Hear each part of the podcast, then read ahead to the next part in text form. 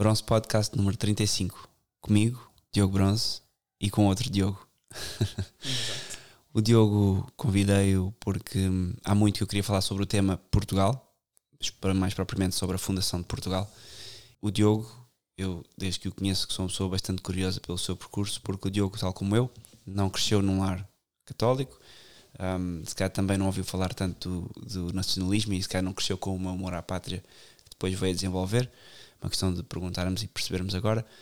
Mas achei que fazia sentido combinar estas duas pontes: o caminho do ateísmo até ao catolicismo e também do, da indiferença à nação, ao patriotismo e ao nacionalismo. Bem-vindo, Diogo. Muito obrigado. Diogo, começa então por hum, dar-nos uma pequena abordagem como é que um jovem de 20, an 20 anos chega ao catolicismo e como é que se torna uma, um, um dos expoentes máximos do Twitter em, em nacionalismo português. Ah, pois. Bem, para começar, primeiro que tudo, sempre é pela graça de Deus. Nada disto seria possível sem a graça de Deus e eu sinto que hum, tenho uma certa responsabilidade. Agora não me lembro qual é o santo que diz uh, algo assim do género, mas quanto mais graças Deus nos dá, maior a nossa responsabilidade. Portanto, eu sinto que Deus concedeu-me tantas graças que eu não mereço que eu tenho de, de certa forma utilizá-las para melhorar o que há à minha volta. E evidentemente a primeira coisa que a primeira caridade que nós temos de ter é para connosco próprios. A segunda é para a nossa família. E a terceira é para a nação, que é a nossa família alargada. Exatamente. Então eu, eu considero que é muito importante, quase como uma espécie de dever uh, meu de vida, de ajudar a nação, uh, ajudar os portugueses, porque eu, eu, noto, sempre notei, porque eu, o meu gosto por história, por uh, filosofia, pelo amor à pátria, já vem desde há muito tempo, desde muito cedo. Apesar do, de ter nascido ateu e apesar da minha casa não haver nenhum patriotismo. Não é que não haja, mas não é nada assim por mais além. Ah, então, eu sinto que se eu. Eu não, eu não considero que eu saiba muito, apenas, apenas sei que sei mais do que a maior parte das pessoas hoje em dia. Sim, mas, mas de longe, de longe. Eu, eu, eu que tenho visto para uma pessoa de 20 anos que se interessa por estes temas. 19. 19 menos um. Que se interessa por estes temas, quer dizer, acho que que se pode aprender muito com, contigo e isso é, é muito bom. Sim, uh, imagino, eu conheço gente que tem um, uma dádiva enorme para a teologia. Gente que eu já conheci na internet eu vejo, ok, é, é a missão deles. Deus, Deus deu-lhes a graça de entenderem profundamente aqueles tópicos. E hoje em dia na igreja isso é muito importante devido à crise modernista, devido à crise teológica em que vivemos, das pessoas não saberem realmente o que acreditar, o que é seguro acreditar, porque a igreja, enfim, a igreja em si não, não pode, uh, como eles dizem em inglês, agora estou-me a esquecer porque eu digo isto sempre em inglês, defect. A indefectibilidade. Indefectibilidade, da, exatamente. A indefectibilidade da igreja, evidentemente a igreja em si nunca vai parar de fazer, mas a hierarquia, os membros da igreja atual, certamente deixaram uma pessoa, eu diria que agora é uma das coisas menos seguras para um católico, por exemplo, é ver o que é que o Papa anda a dizer. Não... Em todos os aspectos, para a alma, para, para, para o intelecto. Uhum. Em, em, tudo, imagino. Um, isso é uma das primeiras coisas que eu notei quando eu era mais novo. Quando eu quis começar a estudar história, quando eu eh, tive um interesse pela política e pela filosofia, porque a política e a filosofia vêm muito mão em mão quando uma pessoa quer estudar uma, eventualmente tem que estudar a outra. Principalmente alguém que quer estudar política tem que conhecer um bocado de filosofia. Um, uma das coisas que eu notei logo é não se pode confiar, assim por regra geral, não se pode confiar no que é dito hoje em dia. Nem nos mídias, nem muitas vezes no, no, discurso eclesial e muitas vezes no discurso académico. Uhum. O, o, discurso académico, uh, hoje em dia, há uh, algum que é bom. Por exemplo, eu de vez em quando existe um site que se chama academia.edu, qualquer coisa assim, uh, que tem, tem vários PDFs de professores de história.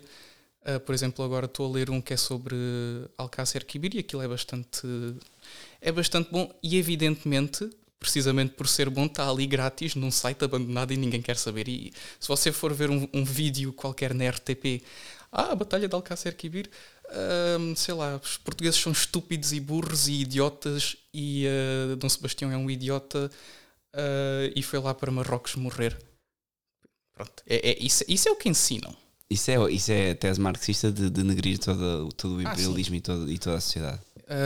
Uh, hoje, uma das primeiras coisas que eu comecei a notar que eu não podia confiar nos livros da escola. Eu tinha um interesse pela, pela história e nós começámos a dar história com os estudos do meio, do terceiro ano. E eu, quando cheguei ao quinto ano, eu já sabia: ok, livros de história do, da escola são inúteis. Completamente inúteis. Você pode ler todos os livros de escola feitos desde, desde que Portugal entrou na União Europeia, basicamente. São completamente inúteis e Quer dizer, inúteis não são. Servem para uma coisa, servem para denegrir a nação e para retirar o sentimento de amor à pátria que qualquer um tem, quer seja cá em Portugal, quer seja em Espanha, em França.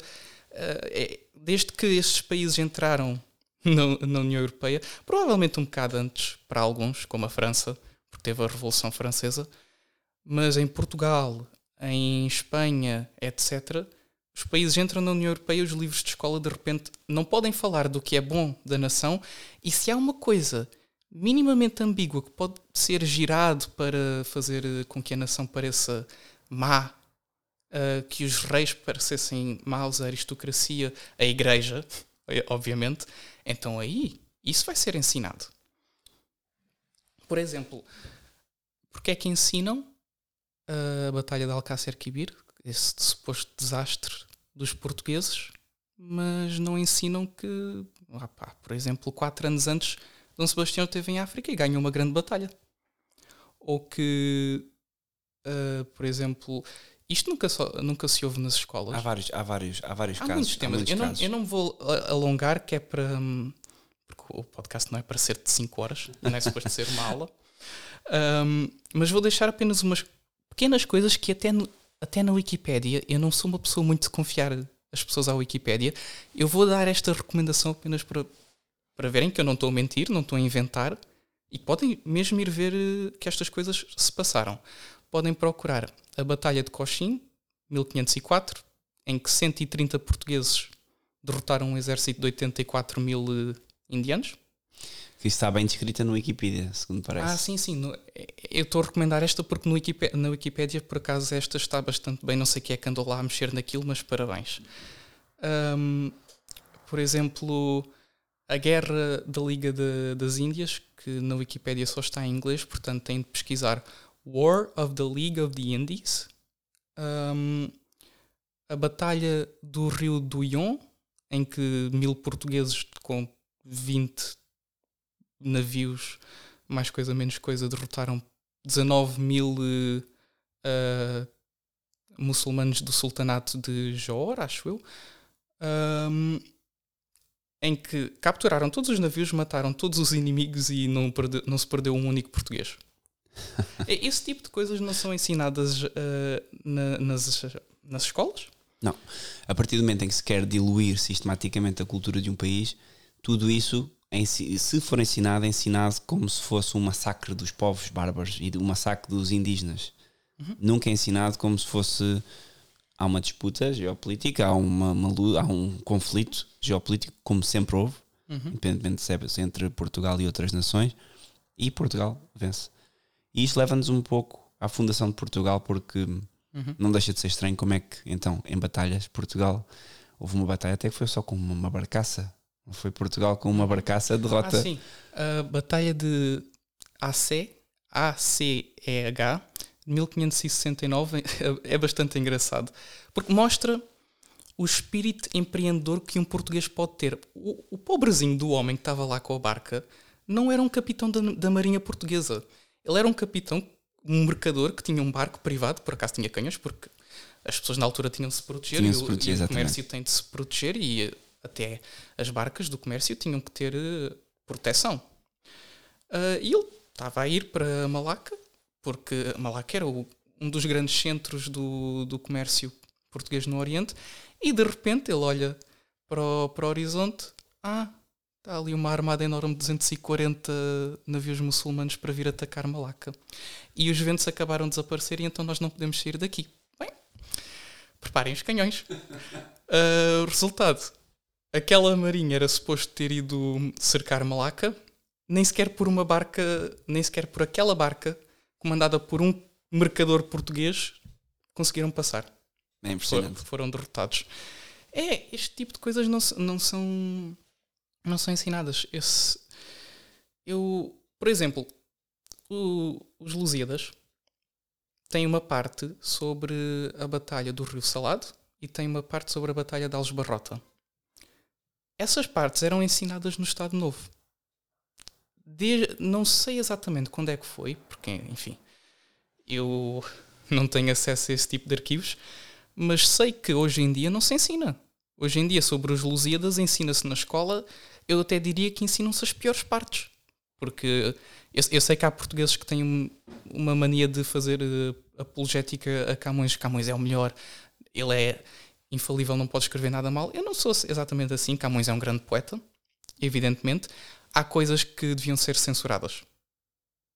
A parte do Dona Inês de Castro uh, é. Eu, eu, eu, entendo que no século XVI, com o humanismo, houvesse uma certa tendência um, a exaltar o amor, mas é um amor fora do matrimónio e, portanto, não é amor. Já se começava a ver a influência do humanismo. Acho, sim, que, sim, sim. que acho que é por aí. E, e qualquer católico que estuda um pouco a questão percebe que o humanismo, ok, a Igreja aproveitou e também andou uh, nos meandros do humanismo, como hum. demonstram algumas obras de alguns católicos, mas acabou por ser mais tarde uma, uma espécie de uma bola de neve que foi crescendo e depois levou à exaltação da, do corpo, à exaltação da, uhum. da, bom, dos princípios humanistas que depois culminaram no que já se sabe. Isto pode-se ver, por exemplo, na arte. Temos a arte renascentista pré-concílio de Trento, que inclusive algumas que estão nas, nas igrejas são. eu, eu, tenho que utilizar o termo nojentas porque eu olho para aquilo e eu vejo nudez, nudez, nudez, nudez e não vejo arte religiosa. Algumas. Depois veio o Concílio de Trento e não é um documento que você encontra agora se você for comprar um livro. Canones do Concílio de Trento não vai aparecer lá. Mas havia documentos da igreja a regular a arte. As pinturas tinham que ser deste, desta forma não podiam exagerar nisto, nem aquilo, e nota-se que a partir do Concílio de Trento, a arte católica, feita por católicos, tornou-se mais moderada, já não tinha aquele excesso de Miguel Ângelo de tudo tem que ter nudez e o corpo parece que não sei, é que há muitos há casos muito estranhos, existe uma uma pintura que é a família santa a caminho do Egito e 80% do, da, da tela é gente nua. Pois. E, é, passa um pouco por aí. A igreja realmente pode aproveitar, porque a arte em si é boa. Eu não digo que não. A, a arte, apesar de demonstrar a gente nua, a arte em si é boa. O problema é que estava a ser utilizada, quer para o claro, bem, quer claro. para o mal. Sim. É a mesma coisa com a poesia. A, ninguém diz que a poesia de Camões seja má.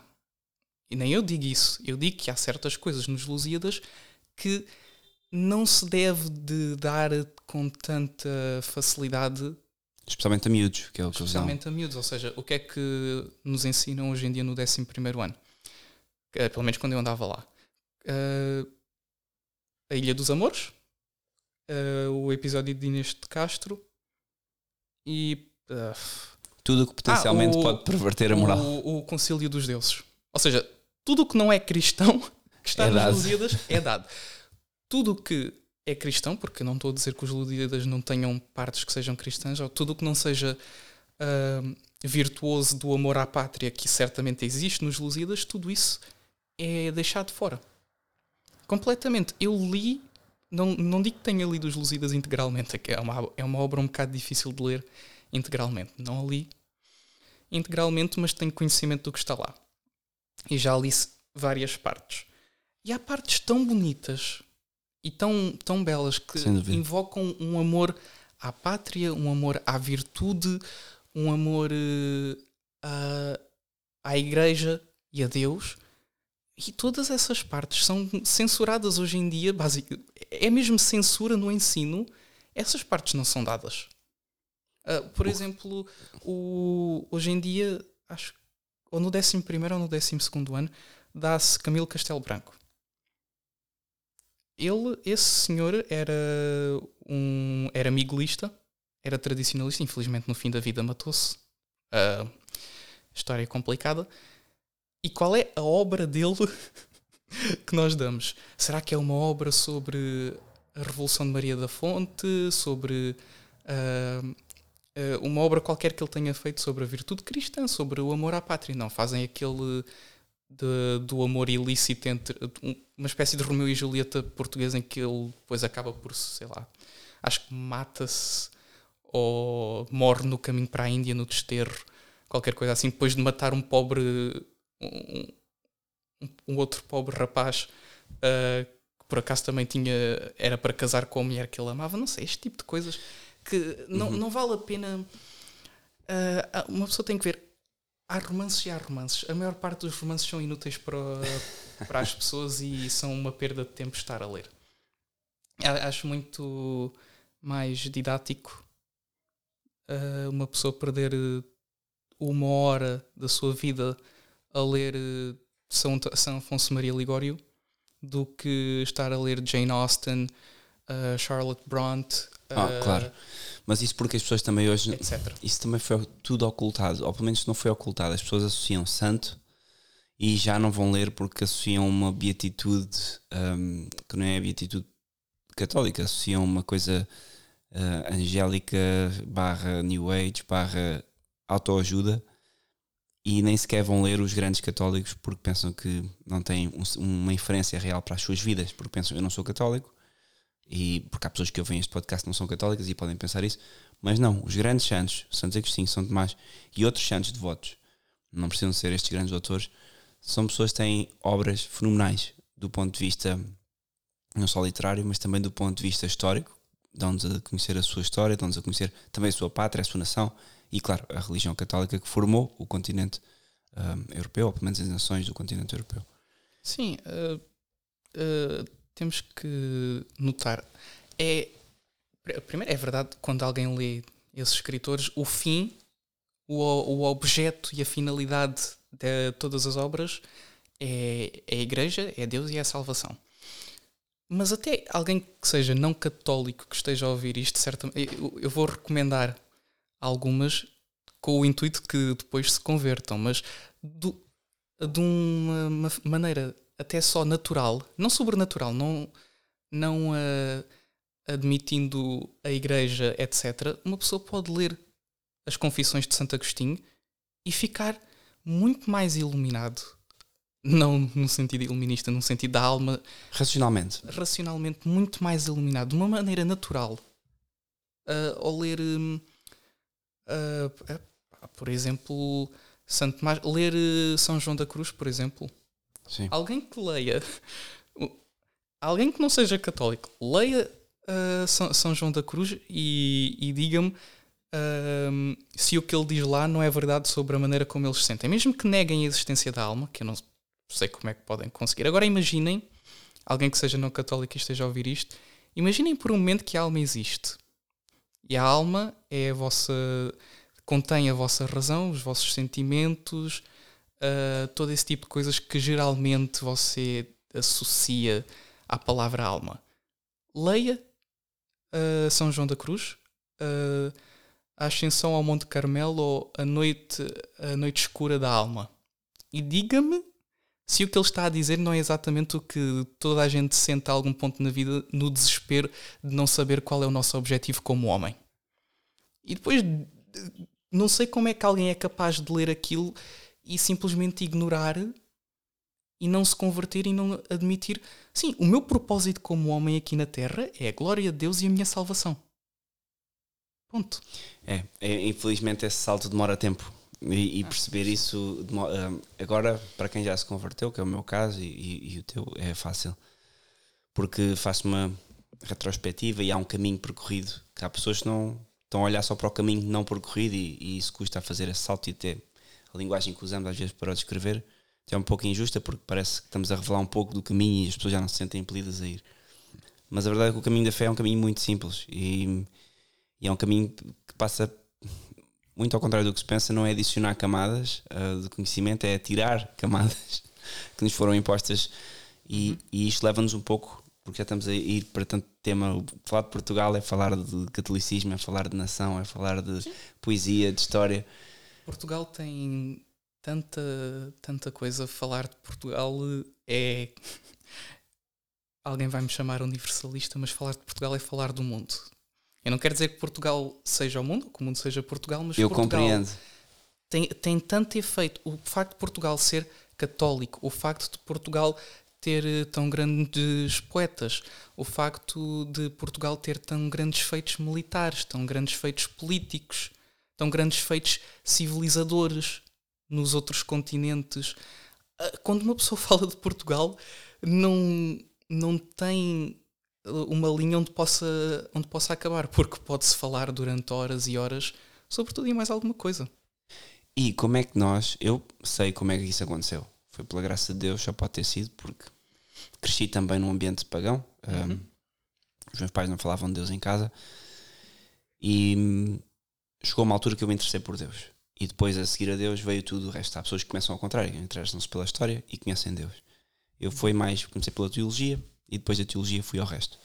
Como é que então um jovem de 19 anos começa Uh, qual foi o ponto de clivagem, ou pelo menos qual, assim, um- uma pequena introdução ao, ao que é que aconteceu, à metanoia, à conversão. Certo. Então, como já disse, eu nasci numa família ateia, pagã, é, é a mesma coisa. Hoje um ateu é um pagão. Ah, simplesmente, em vez de venerar eh, demónios, venera o dinheiro, ou a própria vida, ou os prazeres, ou qualquer coisa assim. Ah, também nunca tive nenhuma introdução a Deus. Nunca tive nenhuma introdução da parte da minha família à igreja, nem a qualquer religião. Lá em casa hum, era basicamente tabu. Não se falava. Ou quando se falava, era num sentido muito depreciativo. Tanto que. Tão depreciativo, aliás, que eu lembro-me de ter 10 anos, 10, 11 anos ou qualquer coisa assim, andar na internet como se eu fosse um militante ateu. Ah, sim, a minha família diz-me isto. e eh, é verdade, pronto. Crianças. É, ser ateu é como ser comunista. Ou é ateu barra comunista ou cresce-se. Porque ser adulto e ser um homem não é compatível com ser ateu e ser, eh, e ser um comunista. E então como é que se deu? Foi por hum, Pronto. foi o olhar ao mundo? Ah, Foi, foi o perceber a diferença, a distância do mundo e de- dos objetivos interiores que tinhas? Qual foi a grande, a grande, o grande momento?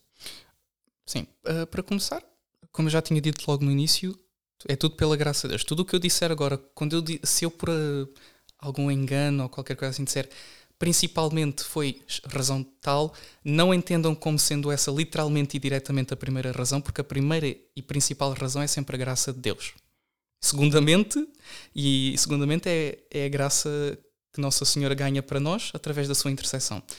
Terceiramente é que se vai falando das outras, eh, das outras coisas. Então, sempre que eu, por brevidade, não andar, para não andar sempre a dizer ah, pela graça de Deus eu fiz tal, pela graça de Deus eu tal, etc., Já está implícito. já está implícito sempre. Então agora eu vou começar. Eu, desde muito novo, que tive um, um grande amor à leitura. Eu lia muito, eu obrigava os meus pais, por, por exemplo, há alguns eh, rapazes e meninas gostam e preferem que os pais, na- quando eles estão prestes a ir para a cama, lhes leiam histórias, fábulas, etc. Eu pedi aos meus pais para comprar enciclopédias e dicionários e me estarem a ler. Ah, Mas isso acabou por ser uma coisa um pouco um dom natural para. hum, Isto leva-me à questão do. ah, o Diogo era um bom aluno. não.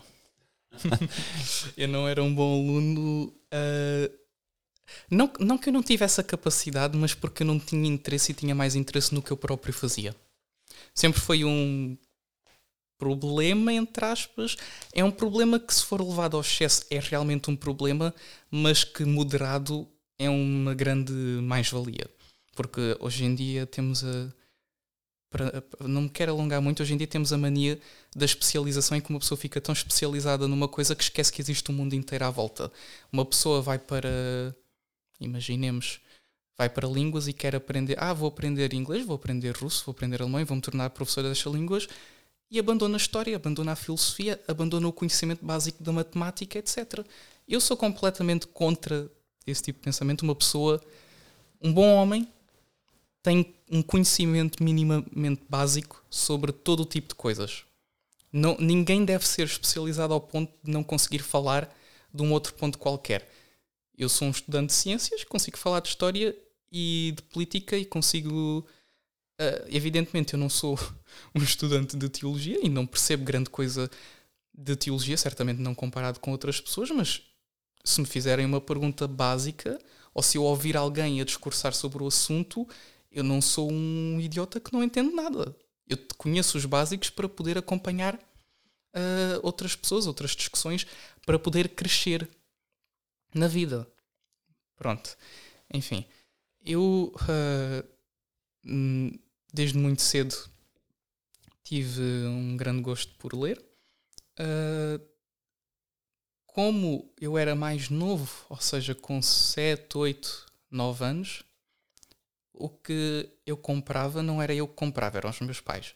Então o que eu lia era muito limitado aos gostos dos meus pais. Então grande parte dessa leitura era leitura de do que hoje em dia é considerado pop culture science, ou seja, astronomia, física, uh, sistema solar, etc. Não digo que não seja interessante, mas exageram na importância que dão a essas coisas e em denegrir tudo o resto em detrimento, uh, ter um aprecio tão grande por isto em detrimento de tudo o resto. Quando eu atingi, acho que uh, o terceiro, quarto ano, eu devia estar, eu devia ter para aí uns uh, 10 anos, qualquer coisa assim. Por volta dos 10 anos foi quando eu comecei a ter mais controle sobre o que eu lia. Então, quando eu tinha 10, 11 anos, foi quando eu deixei de ler uh, Jerónimo Stilton, uh, Enid Blyton, uh, livros sobre astronomia, etc. E comecei a poder formular os meus próprios gostos. E foi aqui que eu comecei a comprar muita coisa sobre história, porque história não é algo que eu consiga explicar o meu gosto, eu simplesmente tenho um gosto enorme por história. Uh, a única maneira que eu consigo explicar é dando um exemplo. Eu, a dado ponto no secundário, era um fim de semana e na segunda-feira eu tinha um teste de biologia. Ora, em vez de estar a estudar para biologia, de repente deu-se um pequeno tique na minha cabeça e eu, eu estava a pensar sobre a Grécia Antiga, sobre hum, a Grécia do tempo de Alexandre o Grande, o tempo das invasões persas, etc. E de repente veio-me o pensamento à, à cabeça: então o que é que vinha antes disso? E de repente deu-me uma branca porque eu não sabia, não, não conhecia nada. Então quem é que, o que é que veio antes? Ah, pronto, Inter, internet. É, o que é que aconteceu na Grécia Antiga antes de tal? Ah, ok, é a civilização, a civilização uh, micena, uh, é a Idade de Bronze, o colapso da Idade de Bronze, os povos do mar, etc. Então e depois o que é que veio antes? Então, um, uma das grandes razões pela qual eu depois senti uma necessidade de pesquisar, uh, pesquisar sobre a religião e sobre Deus é porque eu, eu, eu queria saber, eu tinha que saber qual é a origem. Porque Exatamente. cada vez vai-se mais atrás, mas uh, a dado ponto, pelo, pelo que o mundo, pela, pelo que a história moderna nos dá e a física moderna nos dá, parece que a dado ponto deixa de, de, deixa de haver conhecimento. É porque eles não partem do. Eles abandonam uma coisa que já tinha sido formulada pelos gregos na Grécia Antiga e por, toda, por todos os académicos até os dias de hoje, mas hoje é completamente desconsiderado, que é a metafísica, tão simplesmente. Exato. Eles, eles fixam-se no materialismo e, no, e começam toda a história da humanidade no Big Bang. Presumindo que o Big Bang existiu e que isto e que aquilo. E o argumento metafísico desaparece. E desaparece porque não há, dizem, dizem eles, não há base sólida para, para o provar. Mas quer dizer. Sim, porque isso... eles caem no, no materialismo positivista. Exatamente. Isto está descrito no Manual da Apologética de Augusto Bollinger. Recomendo, está disponível em PDF online. Uh, o, o, positivismo é se algo não pode ser testado fisicamente e experimentalmente, não é verdade. Exato. Então eu peço a essas pessoas que expliquem. Uh, expliquem, expliquem como é que têm um conceito. Pois, na vossa cabeça. Árvore. Como é que, que é que é? Árvore é o quê? E as pessoas vão apontar, é aquilo. Ok, mas Pois, exato, é o que, porque as é. pessoas têm o bom senso suficiente. Se alguém, se alguém lhe perguntar o que é que é um livro, você aponta para este que eu tenho aqui e diz: então isso é um livro. É, o bom senso forma a base do que nós chamamos, entre aspas, o tomismo, que é um dos grandes meios filosóficos e teológicos da, da Igreja, que é apenas dizer o que é que é uma coisa. Uma coisa é o que é. é. Uma pessoa simplesmente tem o conceito, mas uh, se você quiser uh, experimentar testar experimentalmente conceitos. Não, não quero dizer que não existam. E depois entramos nas formas, que é o triângulo, o círculo, coisas que não há sequer. Porque a árvore toda a gente a vê. Agora um círculo e um triângulo não existem na natureza, simplesmente. Mas temos o conceito. E, e pronto, e a partir daí, todo um Platão pronto. e um Aristóteles.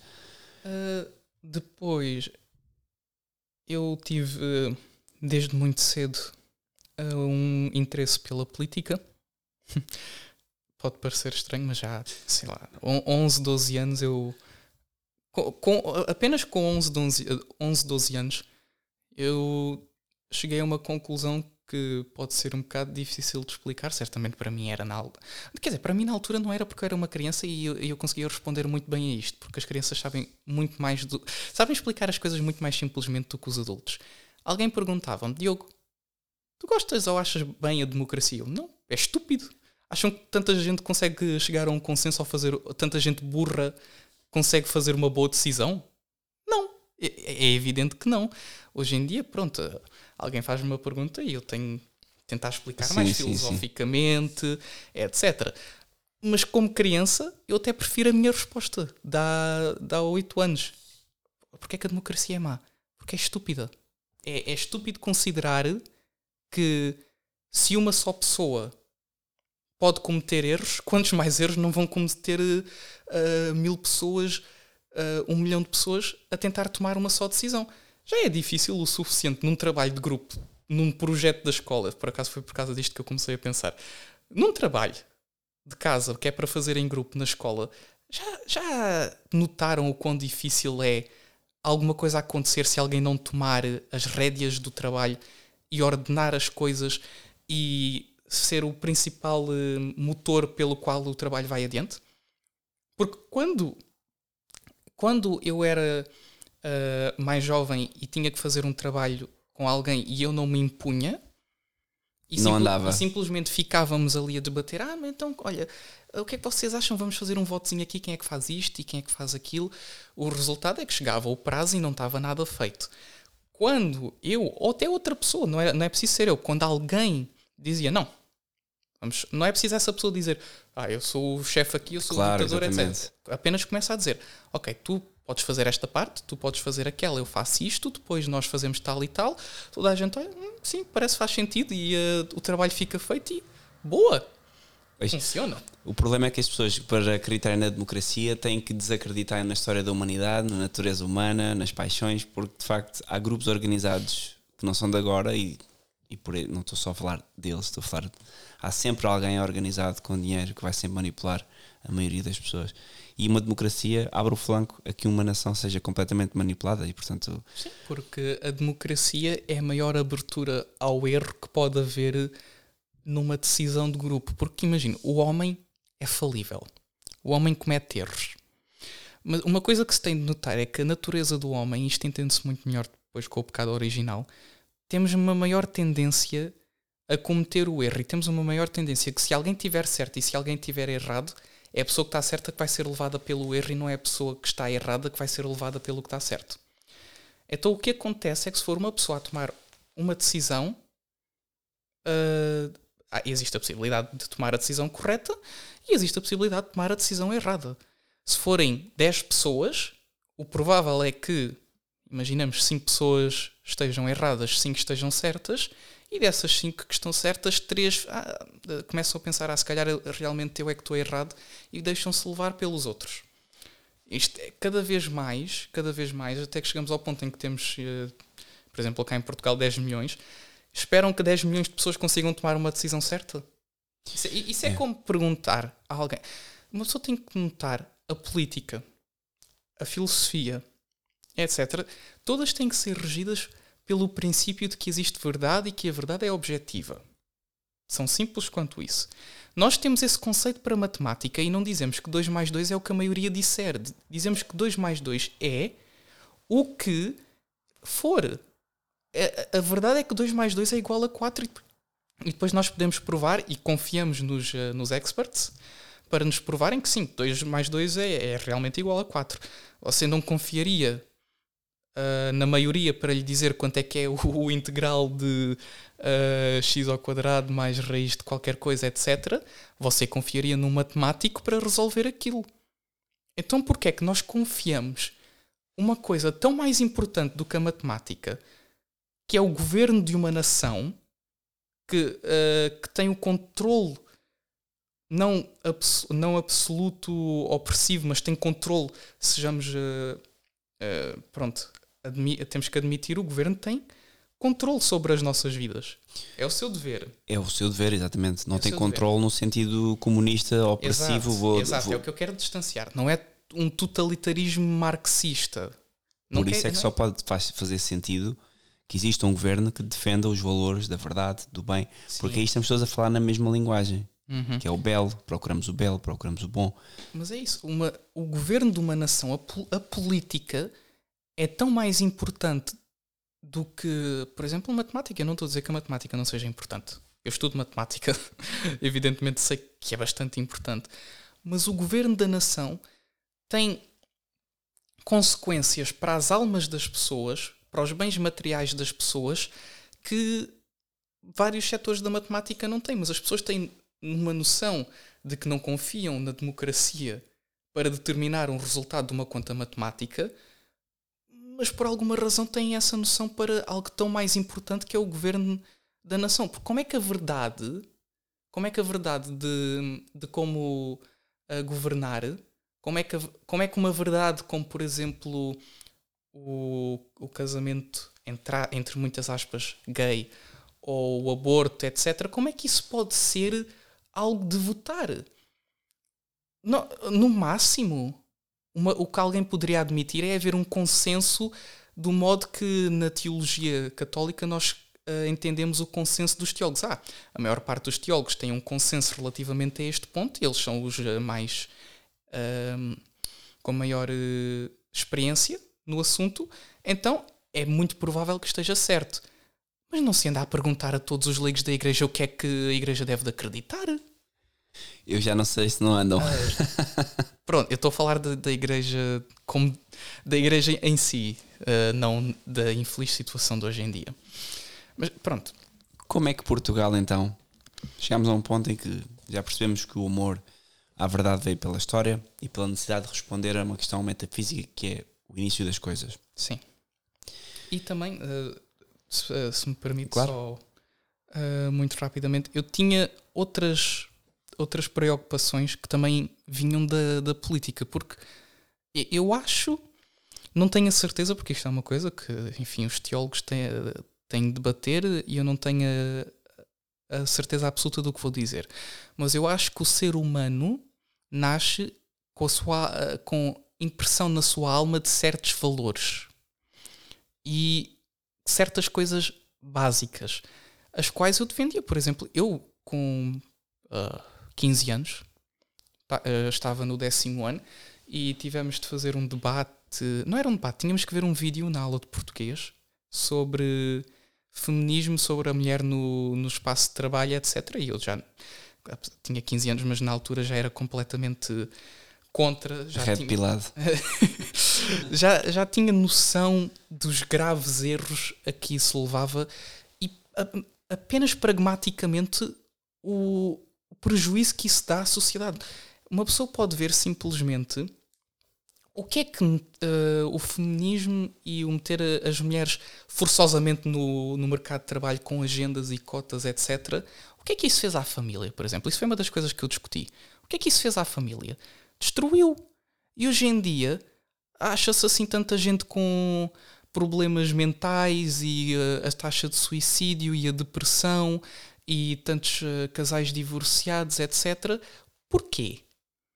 Porquê? Isto é uma coisa que eu, com 15 anos para mim já era uh, evidente, eu não conseguia explicar filosoficamente assim como Aristóteles. Ah, uh, feminismo é mau porque fez isto e etc. Mas uma pessoa consegue. Sente, sentia e via, sentia, e via os resultados. Exato.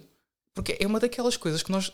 Eu tenho quase a certeza, alguém que me corrija se eu estiver a dizer alguma coisa errada, que o ser humano nasce com esse tipo de caráter imprimido na alma de que algo que vai contra a família é mau. Então foi isso que eu disse. Eu na altura não disse, ah, porque na minha alma eu sinto que tal. Simplesmente disse, não, o feminismo é mau e o forçar as mulheres no mercado de trabalho, etc., é mau, porque podemos ver que está a afetar a família e isto é mau. E tivemos um debate enorme sobre isto, porque eu, era para nós eh, escrevermos uma composição sobre o vídeo, eu escrevi uma composição. A professora gostou tanto da minha composição que me pediu para ler, eh, para ler à, à turma inteira e eu li. Um, e depois houve bastante. Uh, bastantes reações contrárias, enfim, das. Uh... Porque o que eles querem, se calhar, era ridicularizar. Atenção. Ah, sim, sim. Hoje em dia, passa o primeiro estágio do silenciamento e do cancelamento de uma pessoa é pela ridicularização das ideias uh, tradicionais. Eu não, não acho que essa professora tivesse feito o, o, debate com o âmbito sim, sim, sim. De, de ridicularizar.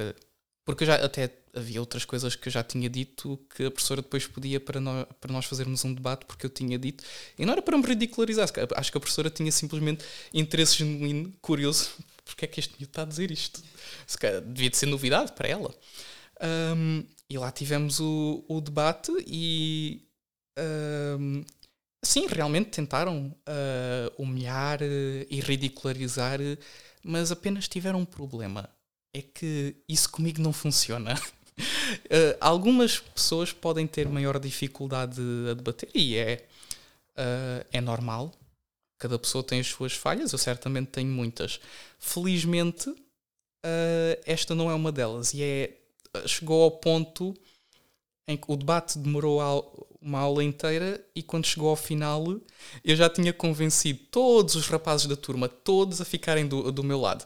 E algumas meninas também, mas elas, as meninas são mais... Um, eh, têm mais noção da figura que fazem e não querem perder as amigas e o status social e portanto eu, eu notei que algumas delas não estavam a debater contra mim, não estavam a dizer nada contra, mas também não vinham para o, para o nosso lado por causa disso. Mas uh, quando acabou a aula, quando acabou o debate, estava a turma tinha, tinha cerca de 25 alunos estavam cerca de 18 no meu lado e 7 do outro. Aconteceu a mesma coisa uns anos antes, quando eu ainda estava, acho eu, no sexto ou no sétimo ano, sobre a pena de morte. Eu sempre fui a favor da pena de morte. É o que faz sentido. É ridículo ser contra a pena de morte. Uh, não, não faz sentido de um, sentido, uh, num, de um ponto de vista sobrenatural da religião católica e não faz sentido de um ponto de vista natural apenas da proteção que o governo, cujo uma das maior, uma de, um dos maiores objetivos é a justiça e o bem comum, é ridículo que não aplique a justiça e não salvaguarde o bem comum ao aplicar a pena de morte àqueles que são um perigo para com a sociedade. Pronto, é uma coisa básica. E nós tivemos um debate, acho que foi no sétimo ano, e depois tínhamos que fazer uma votação, e eu assumi o, o manto de defender a pena de morte, e outro rapaz assumiu o manto de ser contra a pena de morte. Uh, e o que aconteceu é que tivemos um debate, não me lembro quanto tempo, já foi há, há muitos anos, mas lembro-me que no final fomos fazer o, a votação ao quadro. Quem escrevesse na esquerda era a favor da pena de morte. Quem fizesse um traçozinho, como se fosse a contar. Quem fizesse na direita era contra. Só o rapaz que tinha debatido contra mim é que meteu o tracinho lá na ser contra a pena de morte. Coitado. Pois, coitado. Mas então, hum, Sim, vamos falar sobre. percebemos já de onde é que vem então o Diogo e Sim. O ambiente social, porque isto eu penso que é muito importante e eu acho que não perdemos 45 minutos, ganhámos 45 minutos para desenhar que este não é o caso só do Diogo, há toda uma geração de pessoas que já crescem, mais novos do que eu, que já crescem e mais novos do que muitos dos que nos estão a ouvir, já crescem com esta noção de que a democracia falhou, a democracia Uhum. não interessa e o Portugal não está à altura do Portugal que foi Uhum. fundado. Sim, e é por isso mesmo que a história é importante. Acho que vamos, é agora que vamos começar um bocado com isso. É que é para as pessoas não serem tão ignorantes sobre, sobre a sua história. E eu próprio fui, durante muito tempo, fui ignorante contra a história de Portugal e é um tema que eu não domino. No entanto, o que tenho descoberto dá-me orgulho de ser português. E, e- e- e, claro, isto sempre de braço- braços dados, dados com o catolicismo, porque eu vim a descobrir depois que de facto ser português e não ser católico é quase como uma Portugalidade incompleta. E é isso que vamos perceber agora. Exato. Como é que Portugal é fundado? O que é que acontece? Quem é que funda? E o que é que, o que, é que tens para nos dizer? Bem, eu posso co- começar eh, com uma pergunta. Eh, Vamos fingir agora que o Sr. Diogo é, é o típico português e eu pergunto-lhe qual é a ideia que você tem da fundação de Portugal, que é para, que é para ter uma base para saber eh, o, o o seu conhecimento. Bom, eu o que estive a ler há um, há um mês, dois meses para cá, sobre especialmente o que vamos falar aqui em breve, já me dá um- uma, uma noção. Mas a ideia que eu tinha no subconsciente, e tive a minha vida toda até agora, é que Portugal é fruto de um movimento político de alguns ex-cruzados que vêm por aí fora na Europa e não, não param e, continuam o seu mo- movimento independentista. Certo. Ponto. Pois, infelizmente, hum, digamos. ah, Eu, eu não- digo nada ah, de mal, porque, aliás, isso já é. O, senhor sabe certamente qual é o século em que aconteceu a independência de Portugal. Certo. Pode. 1143. 143, pronto. Eu, quando perguntava no décimo ano a colegas meus hum, quando é que foi a independência de Portugal, diziam-me que, que era no século XV. Eu vi um hoje a dizer isso no YouTube que era antes de Cristo, portanto não está mal. Au. Ai. Enfim. Vamos. Vi, vi num canal de um rapaz que entrevista pessoas e, e- e ele foi para a porta da faculdade. Por acaso é uma boa, é uma boa ideia de, de vídeos. Ah. Foi fazer perguntas para a porta de uma faculdade. Quando é que Portugal tinha sido fundado? E houve um rapaz que disse: Ah, qualquer coisa antes de Cristo, certo? Mas este é o Estado da nação. Sim, sim, completamente. Eu, eu tive o, o pior que eu já tive, porque hum, além de demonstrar ignorância, mostra uma certa, um certo revisionismo histórico de apagar a história. Parece 1984 de George Orwell. Que é, eu perguntei a uma, a uma amiga minha: então tu sabes quando é que Portugal foi fundado? E ela: ah, no 25 de abril de 1974. E quando eu ouvi isso, eu fiquei: pronto, ok. Já, já Pena foi de morte. já foi longe demais. Eh, Há limites. Isto. eh, ma- Mas é verdade. A maneira como a história é dada hoje em dia é com aquele foco no 25 de Abril, 25 de Abril. As pessoas não ouvem. O que é que havia no 25, antes do 25 de Abril? Ah, opressão, Estado Novo, Salazar, Reis, etc. Não, isso é tudo coisas más. Depois do, 20 de- depois do 25 de Abril é que houve Portugal. É que houve Exato. prosperidade, liberdade, igualdade, fraternidade. Quando perdemos o Império, quando a dívida externa aumentou, quando perdemos o escudo. Exato, mas pelo menos temos a internet e televisão, portanto, estamos bem. Exato. Enfim. Ah, agora, para começar, ah, eu normalmente não sei muito bem onde começar porque hum, tenho, tenho uma grande tentação depois que é falar demasiado. Porque, eh, evidentemente, onde tudo começa é com, é com Gênesis 1. Ahm, agora, onde começar para falar sobre Portugal?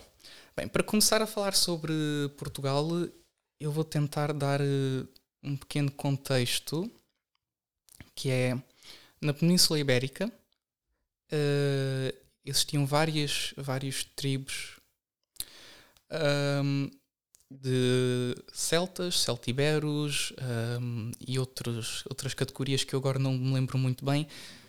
Ahm, dos quais faziam parte os lusitanos. Ora, quando, uh, quando Roma e Cartago iniciam uh, as guerras púnicas, para quem não sabe uh, o que é que é a guerra púnica, é melhor ir se educar, primeiro que tudo. Segundo, foram três guerras entre 200 e, entre 250 e 147 a.C., entre os dois maiores impérios do Mediterrâneo, que era Roma e Cartago. Roma, acho que não precisa de introdução, Cartago era um império de, de mercadores que, por sinal, sendo império de mercadores, a religião deles um, baseava-se no sacrifício de crianças ao altar de. Uh, agora esqueço-me do nome. É a versão deles de Moloch. Começa com um B. Acho que é Baal. Baal. É Baal. Sim.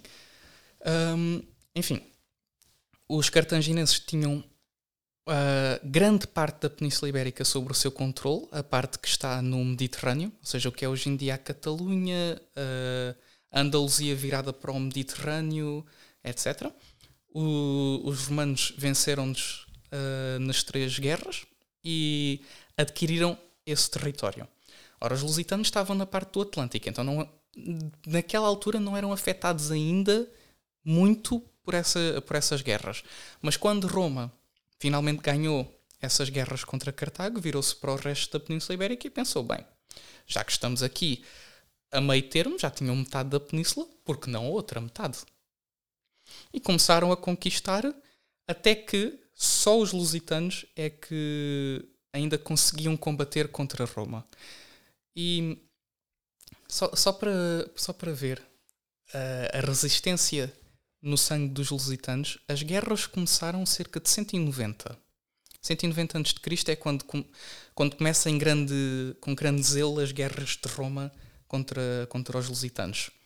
Culmina, de certa forma, no, uh, naquela história que a maior parte dos portugueses certamente já ouviram, em que os lusitanos fazem uma paz com os romanos, Uh, os romanos traem os lusitanos e matam, é um grande massacre, e é aí que nasce a lenda do Viriato, porque Viriato escapa e uh, reúne todos os lusitanos que tinham sobrevivido e continua a guerra e tem grandes sucessos. E depois nós também conhecemos a história de que ele foi traído por uh, três dos seus embaixadores a Roma. A história é muito, muito engraçada porque o governador romano fez isso sem, pronto, sem a aprovação do Senado pagar aos três embaixadores para, para matar Viriato. Quando os três embaixadores foram uh, a Roma para colectar a sua, a sua recompensa por terem atraído Viriato, Roma diz: Roma não paga a traidores. E executou-os. Pronto. Roma locuta est. Roma, Roma, Roma locuta est, causa finita est. Roma falou, está feito. Roma não paga a traidores. Um, mas apesar disso, é muito notável que a verdadeira uh, derrota dos lusitanos não se deu em 150, 145, quando, quando Viriato foi assassinado, mas durou até Júlio César. Só quando Júlio César foi hum, pró-pretor uh, na, na Ibéria, em cerca de, uh, deixa-me lá ver, 65, 64 uh, ou 62 antes de Cristo, só aí é que os lusitanos foram finalmente subjugados. Portanto, temos 130 anos de conflito uh, contínuo contra a maior potência do Mediterrâneo e do mundo, do mundo antigo. E apesar de terem sido derrotados, os romanos notaram: ok, os lusitanos são um povo nobre uh, que lutou com grande zelo e grande virtude, então nós não os vamos massacrar, vamos dar-lhes certos direitos. E lá conquistaram a parte que hoje em dia é a Lusitânia. Uh, depois, a Península Ibérica esteve sobre o domínio de. Inclusive, já agora, quando se lê as crónicas antigas de de Portugal eh, ou de qualquer outro lado da Península Ibérica, não se usa o Anno Domini, usa-se a Era de César. Portanto, eu tenho aqui o livro que é a Crónica do Conde Dom Henrique. As, as datas aqui são na Era de César, portanto, uh, por exemplo, uh, algo que aqui diga que foi em 1138, na realidade para nós foi em 1100, porque há uma diferença de 38 anos, porque foi 38 antes de Cristo que os uh, romanos conquistaram completamente a Península Ibérica e subjugaram, e portanto na Península Ibérica sempre se utilizou, desde aí até uh, 1420 e tal, em que Portugal foi o último reino ibérico a abandonar a era de César e a adoptar completamente uh, a era de Cristo. Uh, então, desde cerca desse 38 a.C. até ao século, vá, século IV, século V, a Península Ibérica esteve em mãos dos romanos e não houve grandes conflitos. Mesmo quando o Império Romano tinha grandes guerras civis, etc., a Península Ibérica parecia quase um paraíso porque a maior parte dessas guerras nunca chegavam cá. Eram sempre lutadas uh, na Itália, no, no Oriente, nos Balcãs, etc., no Egito, mas na Península Ibérica havia uma grande paz, uma grande estabilidade uh, em que o máximo que éramos afetados era se houvesse uma peste, pronto, mas as doenças afetam, especialmente as pestes antigas, uh, afetam toda a gente.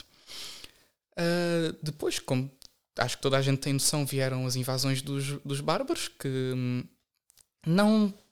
Chamá-las invasões é um bocado. Como é que eu digo? Anacronístico. Ou seja, na altura não seria considerado assim. Os romanos aperceberam-se que não tinham o poder de continuar a dominar e a governar aquelas terras, então preferiam que deixassem entrar algumas tribos que, mesmo que só por, por falar dasse, dessem vassalagem ao imperador, bem, pelo menos dão vassalagem. Mesmo que uh, eles saibam que Roma não tem o poder para ir lá e enforçar essa vassalagem, pelo menos dão. E então, quando os visigotos e os uh, suevos e os vândalos chegaram à Península Ibérica, uh, os suevos e os visigodos não chegaram como invasores e conquistadores, mas como uh, uma substituição do, de, de, Roma, mais como intermedi intermediário. Antes era Roma dominava uh, diretamente, agora temos um intermediário que são estas uh, novas tribos, as novas famílias Sim. germânicas. Algo orgânico, então. Foi Sim, acontecendo. Foi algo orgânico. Os únicos que foram expulsos foram os vândalos, porque os vândalos eram extremamente agressivos e esses sim realmente bárbaros, tanto que hoje em dia o nome Vandals tem exatamente essa conotação, porque os vândalos destruíam tudo. Mas esses foram expulsos pelos visigodos e pelos suevos da Península Ibérica. Depois, o que é muito interessante é que houve, havia dois reinos na Península, dois reinos que prestavam vassalagem a Roma, que é os visigodos e os, uh, e os suevos. Depois, uh, já agora a dado ponto, eles deixaram de dar vassalagem, mas isso é porque todos, todos os reinos deixaram de dar vassalagem a Roma. A Roma abandonou uh, a Bretanha, abandonou a França, a Gália, abandonou o Norte da África, simplesmente abandonou. e a dado ponto, os reinos, apesar de darem vassalagem nominalmente, eles aperceberam-se, eventualmente, ok, já não vale a pena, e eu não, por acaso não tenho as datas e não, não conheço, mas é, uma pessoa tem uma noção que ao longo do tempo eles deixaram de prestar vassalagem e Roma não tinha o poder de, de ir lá e enforçar. Mas havia dois reinos na Península Ibérica, que é os visigodos e os suevos. Os suevos eram um reino no que é hoje em dia Portugal e a Galiza, excepto o Algarve. Acho que o Algarve nunca esteve sobre o poderio dos, dos suevos e é precisamente por isso que já agora depois quando os reis portugueses conquistaram o Algarve, não se denominaram reis de Portugal, mas sim reis de Portugal e do Algarve, porque o Algarve nunca tinha sido integralmente parte do território do, dos suevos. E Portugal era considerado pelos seus fundadores como um, uma extensão cronológica desse, desse reino. E porquê é que isso é importante? Porque o reino dos suevos foi o primeiro uh, reino a aderir ao catolicismo. Ou seja, nós temos ideia, por exemplo, a França é a filha mais velha da Igreja porque Clovis e os francos, em 498, qualquer coisa assim, uh, ele foi batizado e aderiram ao catolicismo e, e, e, mantiveram uma continuidade. Eles, mantive, eles são. A França é a filha mais velha da Igreja porque mantiveram essa continuidade dentro sempre da Igreja, sempre a proteger a Igreja e hum, com os seus reis sempre católicos e a nação sempre católica. Porque é que Portugal e o reino dos suevos não é assim? Apesar de Portugal e o, o reino dos suevos ter se convertido ao catolicismo antes. O problema é que o rei Recário, ah, espero que não esteja a assassinar o, o nome do pobre, uh, que era rei dos suevos, converteu-se ao catolicismo na década de 450. Mas os visigodos, que é, curiosidade, de quem os castelhanos e os espanhóis dizem que eles são descendentes, ainda eram arianos. E quando uh, o rei dos suevos converteu-se ao catolicismo, deu-se uma grande guerra entre ambos, uh, que eventualmente, após alguns anos, uh, o rei Recário foi assassinado e quando se chega a meados do século VI, ou seja, cerca de 100 anos depois, já não existe reino dos suevos. Foi completamente incorporado nos visigodos, que ainda eram arianos. Só se converteram ao catolicismo no concílio de Toledo no final do século VI, pela intercessão de São Isidoro de Sevilha e os seus irmãos, São Leandro de Sevilha, etc., que no concílio de Toledo que salvo erro é 587 depois de Cristo é que os visigodos se converteram ao catolicismo. Então nós, uh, como os portugueses no início da fundação do reino mantinham com grande importância esta ligação aos suevos porque foram o primeiro reino do, da Europa Ocidental a converter-se ao catolicismo. No, no Oriente, se nós não considerarmos o Império Romano, no Oriente só a Arménia é que se converteu e depois a Arménia deixou de ser católica porque uh, agora esqueço-me qual é foi a logo por essa deles. altura foi... foi... acho que foi em 451 o concílio de Calcedónia, Calcedónia. rejeitaram eles Calcedónia. rejeitaram alguns de, dos canones tem a ver com cristologia enfim não é o tópico que eu conheço mais eu sei que uh, Nosso Senhor tem é uma pessoa duas naturezas eu tenho noção que eles uh, rejeitam algo disso. Dizem, é o homoúcios. Eles, uh, eles, dizem que é só uma natureza ou, Exatamente. ou qualquer coisa assim, não sei. Uh, mas sei que rejeitam alguma coisa e, portanto, deixaram de estar no seio da igreja. Um, ora, os visigodos foram restituíram a Península Ibérica ao catolicismo quando se converteram, em 587. e daí até 711 governaram, governaram justamente, prosperamente, uh, até que se deu a invasão dos, uh, dos muçulmanos. Ora, os muçulmanos invadiram com a ajuda uh, dos, dos judeus que não gostavam do, do reino dos visigodos, ajudaram os muçulmanos, inclusive pagando a, às tropas, ajudando eles a conquistar cidades. Por exemplo, existe. é muito conhecido historicamente o caso de que a capital da, da, da Espanha, visigótica, Toledo, foi conquistada porque foram os judeus que abriram as portas das muralhas para os exércitos muçulmanos entrarem. Por exemplo, certamente aconteceu em muitos outros sítios. E então, nesses, eh, durante cerca de uma década, que foi o que demorou a eles conquistarem a península inteira, até mais ou menos à Batalha de Covadonga, uh, nesses 10, 11 anos, uh, houve muitos martírios. Uma, quando se lê um Martyrologium Romanum uh, de Portugal ou das Espanhas, uh, antes do Concílio de Trento, e não digo disto porque o Concílio de Trento tenha tirado alguma coisa, mas porque era mais comum na altura, vê-se muitos mártires. Muitos. Estamos a falar de ter de preencher mais de 15 páginas só com os nomes dos mártires que se conhece de, de, desta época de, das invasões. Por exemplo, nós temos. Mas hoje em dia não. Hoje em dia isso é tudo descrito ah, como uma, dia... uma, um avanço civilizacional belo e bom e não, moral. Desculpa, uh, mesmo no, acho que posso estar em erro, mas no no Missal de 1962, pelo menos o que eu conheço, já não tem esses mártires. O Decado de Portugal. Não tem, o, o, não tem os próprios de Portugal, não tem os mártires não. de cá.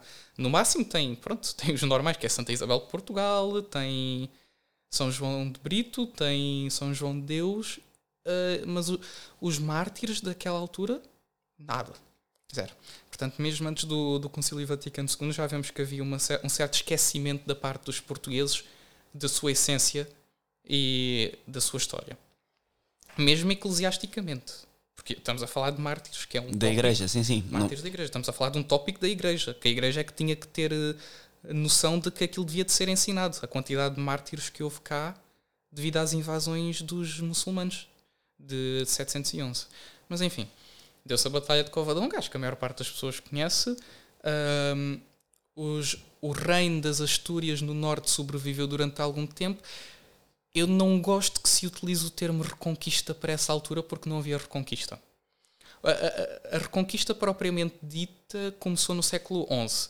Nos primeiros 300 anos, os cristãos estavam apenas a tentar sobreviver. Não, não existia reconquista. Abandonem. E como é que era a vida nesses 300 anos? A vida nesses... Não sem elaborar muito? Uh, sem elaborar muito, uh, os cristãos que viviam sobre o domínio de, dos muçulmanos, em geral, tinham de pagar as conhecidas gízias, havia uma certa perseguição. Nós conhecemos muitos mártires desta altura, por exemplo, havia um, uh, um sultão de Córdoba, acho eu, que era sodomita e uh, queria uh, impor-se fisicamente, sexualmente perante um rapaz cristão, um, nem era adolescente, era um menino, um menino cristão, e ele disse: Não, não posso fazer isso, é contra, contra a minha fé. E por causa disso, cortaram-lhe os braços, cortaram-lhe as pernas e deixaram-lhe a morrer eh, num, num, uh, numa cova fora, do, fora das muralhas. Isso está no. também Estava no martirológio nos missais. Estava. Em 1962, acho que já não está. Não mas não tenho a certeza. Hoje em dia, certamente não está. Pode, pode procurar onde você quiser, hoje em dia já não encontra. Uh, de tal forma que eu nem me lembro do, pobre, do nome do pobre rapaz, sim, infelizmente. Mas é algo que se encontra com razoável facilidade. Uh, e os cristãos que eram, entre aspas, independentes politicamente também tinham muitos problemas. Muitas vezes eram derrotados militarmente, porque havia muitos muçulmanos, era a península inteira o, o, califado muçulmano ia desde a Península Ibérica até à Índia. O, o, reino das Astúrias eram umas montanhazinhas pequeninas lá no norte da península. Acho que dá para ver a discrepância entre o poder que havia e alguns dos tributos que os muçulmanos hum, pediam. Por exemplo, é muito famoso o tributo das 100 virgens, que eles pediam aos, aos cristãos: ok, vocês têm que mandar as vossas filhas para cá para serem casadas com o sultão e com os filhos do sultão e com a nobreza muçulmana, etc. Isso é só um dos casos. E havia os muçulmanos geralmente uh, nesta altura, depois não tanto, mas nesta altura, como tinham tão grande poder e não tinham medo dos cristãos, não, podiam agir com certa impunidade não davam grande respeito às, aos cessar, ao cessar fogo, etc. Então, mesmo quando havia paz, organizavam correrias, ou seja, em, em, inglês, para quem conhece a palavra melhor, é o raid e sack, que é para. Eles vinham em correrias pelo, pelos domínios cristãos para saquear vilas, para destruir igrejas, etc. Viver na península naquela altura como cristão era muito difícil. É comparável diria eu, com o que infelizmente os cristãos passam hoje em dia no Médio Oriente. Sim. É, é, é, é, semelhante.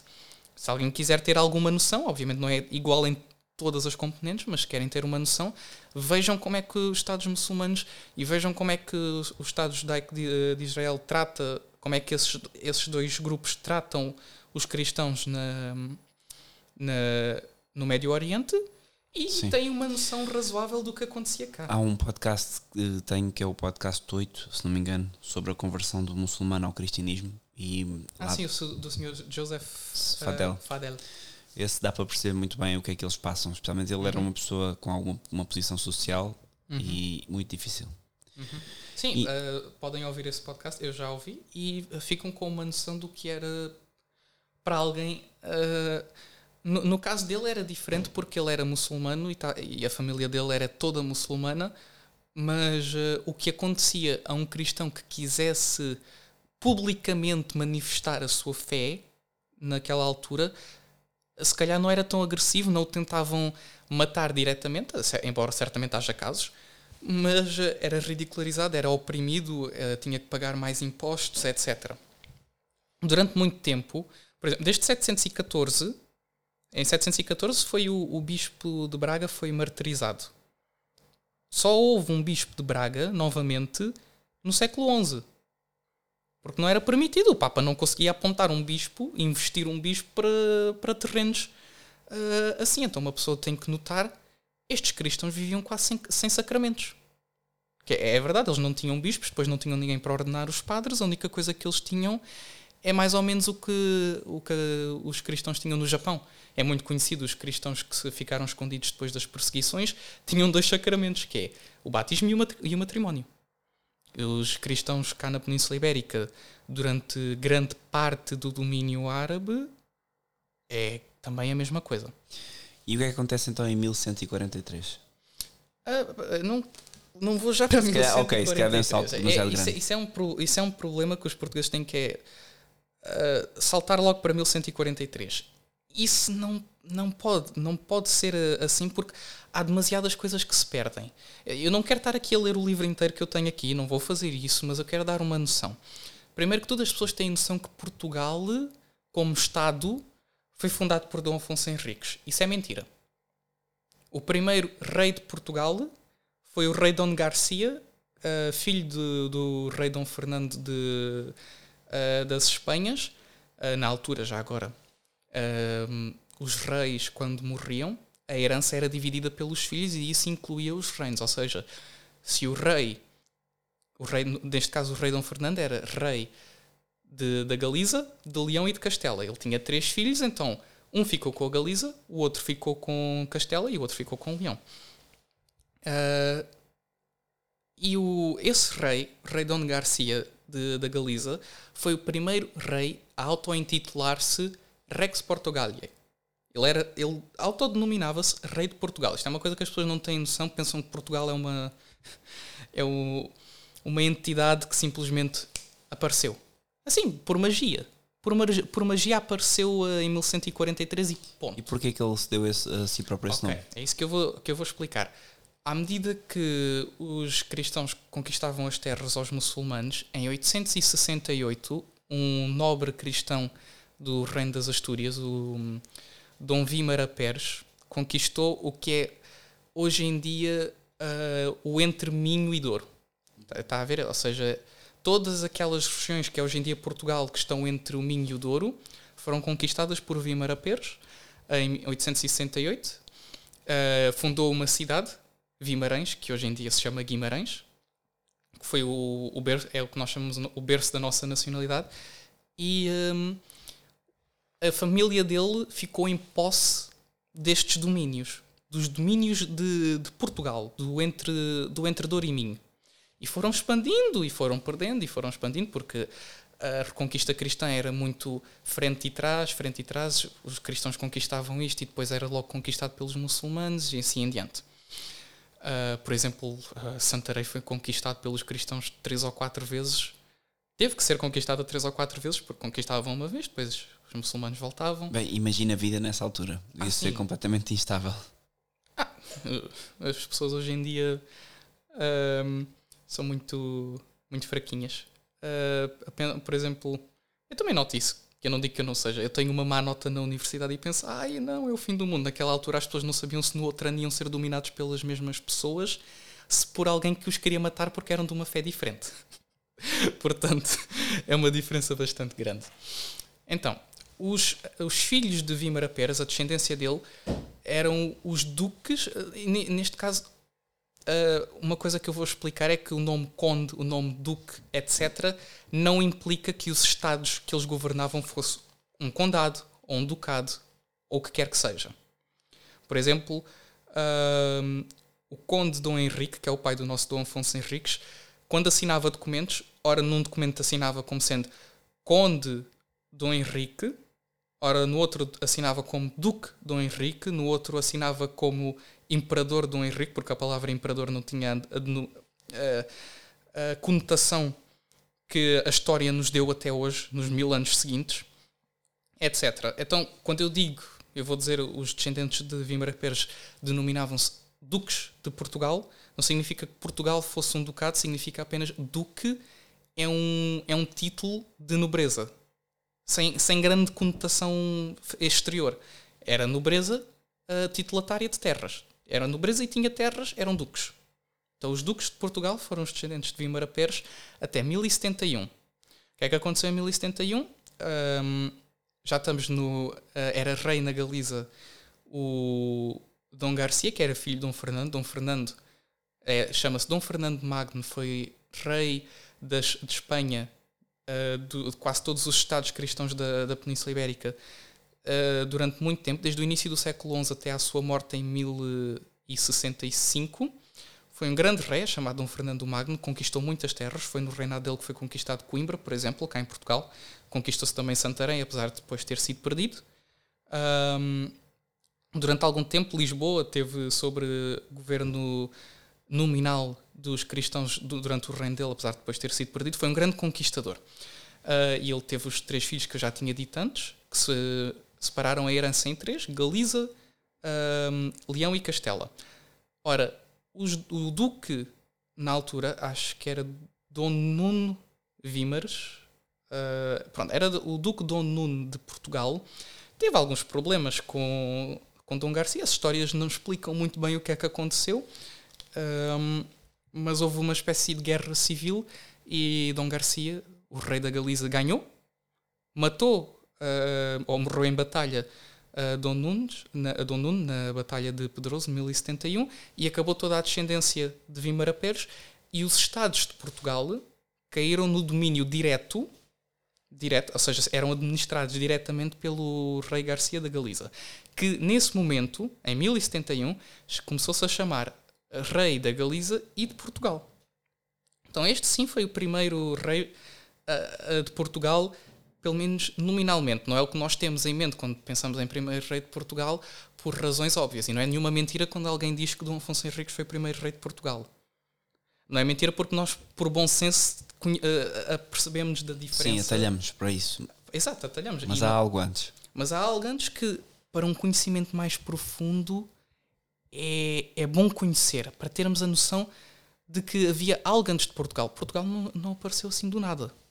Não, não, não é uma magia que aconteceu e não tinha razão de ser.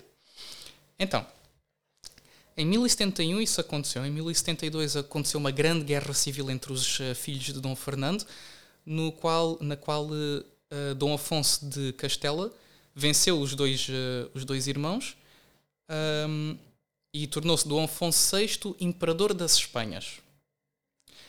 Uh, como o seu pai foi também um grande conquistador e foi no reinado dele que foi conquistado Toledo. Ora, para a conquista, esse rei Dom Afonso uh, era muito casamenteiro. Ele teve mais do que seis ou sete mulheres durante a sua vida, porque uma, ele, uma, uma mulher morria, ele casava-se logo. No, no, próprio ano já estava casado com outra mulher. A mulher morria, já estava casado com outra mulher. A mulher o casamento era anulado porque hum, porque havia consanguinidade dessa mulher com uma mulher prévia e pronto, tinha que, que ser anulado. E ele nesse ano já estava casado com outra. Então, o que aconteceu foi, uh, em 1080, o rei Dom Afonso VI, imperador de todas as Espanhas, casa-se com Dona, acho que é Dona Constança de Borgonha. Que, e no séquito de Dona Constança de Borgonha para a península para se vir casar com o rei Dom Afonso, vêm vários nobres. Isso era normal. Por exemplo, quando uma princesa de Portugal casou-se com o rei da Dinamarca, lá foi uh, um, um séquito, inclu, incluindo irmãos dela, que eram príncipes de Portugal, lá, a Dinamarca, e alguns até ficaram lá. Houve um que se tornou conde de Flandres, etc. Uh, na, na, vinda. De, uh, não chegou a Portugal porque decidiu tornar-se conde de Flandres. Pronto, é uma história muito engraçada, mas que tem que ficar para outro dia. Um, e com Dona Constança de Borgonha vieram três grandes nobres. Uh, Raimundo Conde de Tolosa, muito conhecido porque participou na primeira cruzada uh, uh, que em 1099 conquistou Jerusalém, é, é muito conhecido. outro Raimundo de Borgonha e um Henrique uh, que nós chamamos hoje em dia de Borgonha, mas eu já explicá-lo depois. Ora, uh, vieram esses três, esses três nobres, Uh, os três chamavam-se a si próprios condes, não que isso tivesse algum, alguma denominação. O, o conde Dom Henrique, na altura, chamava-se conde e não tinha terras, por exemplo. Portanto, o título de conde não é algo que ele adquiriu por uh, algo que hoje em dia se ensina. Ah, havia uma coisa chamada Condado Portugalense e Dom Henrique tornou-se Conde Dom Henrique porque tornou-se Conde de Portugal. Não, ele já assinava todos os documentos antes como Conde Dom Henrique e Portugal nunca foi condado. Uh, enfim. Desses três nobres, o, o Conde de Tolosa, Raimundo, voltou à França e depois participou na, na Primeira Cruzada. Os outros dois ficaram na Península Ibérica. Agora vou falar um pouco do, do Conde Dom Henrique, porque hoje em dia diz-se que ele é de Borgonha, mas durante grande parte da história não se sabia de onde é que ele era. A tese de que ele era de Borgonha tem 400 anos. Eu dou, eu dou um exemplo. Havia quatro grandes teorias relativamente às origens do pai do nosso primeiro rei, Dom Afonso Henriques. Uh, duas delas são descartáveis. Uh, uma é de que ele era uh, irmão de, de, era da casa de Lorena, irmão, portanto, familiar dos, uh, de quem foi posteriormente rei de Jerusalém, rei Balduíno, etc. Isso já foi, é, foi desprovado porque um, agora não vale a pena estar a explicar. as crónicas da altura uh, indicam muito explicitamente que era impossível. Mas pronto, foi uma coisa que se acreditou durante algum tempo.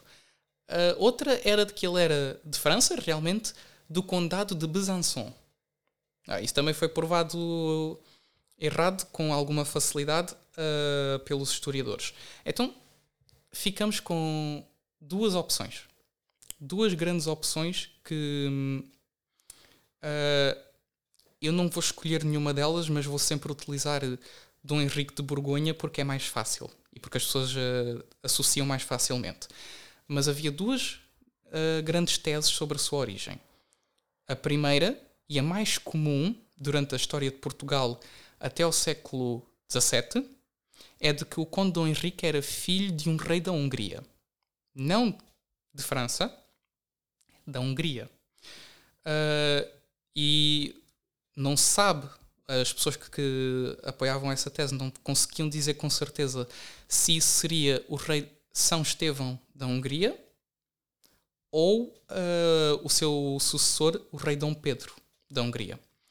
Uh, mas to todos os historiadores que apoiavam essa tese diziam que tinha que ser de um desses dois. Então temos uma e que é muito difícil de provar errado. Durante 500 anos foi isto que to quase todos os portugueses acreditavam.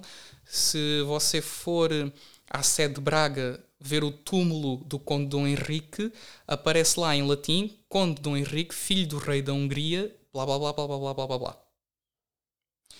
Uh, e a outra tese é de que ele era filho do filho do Duque de Borgonha e é por isso que veio para cá com com o da Constança de Borgonha, que seria Sim, neste caso claro.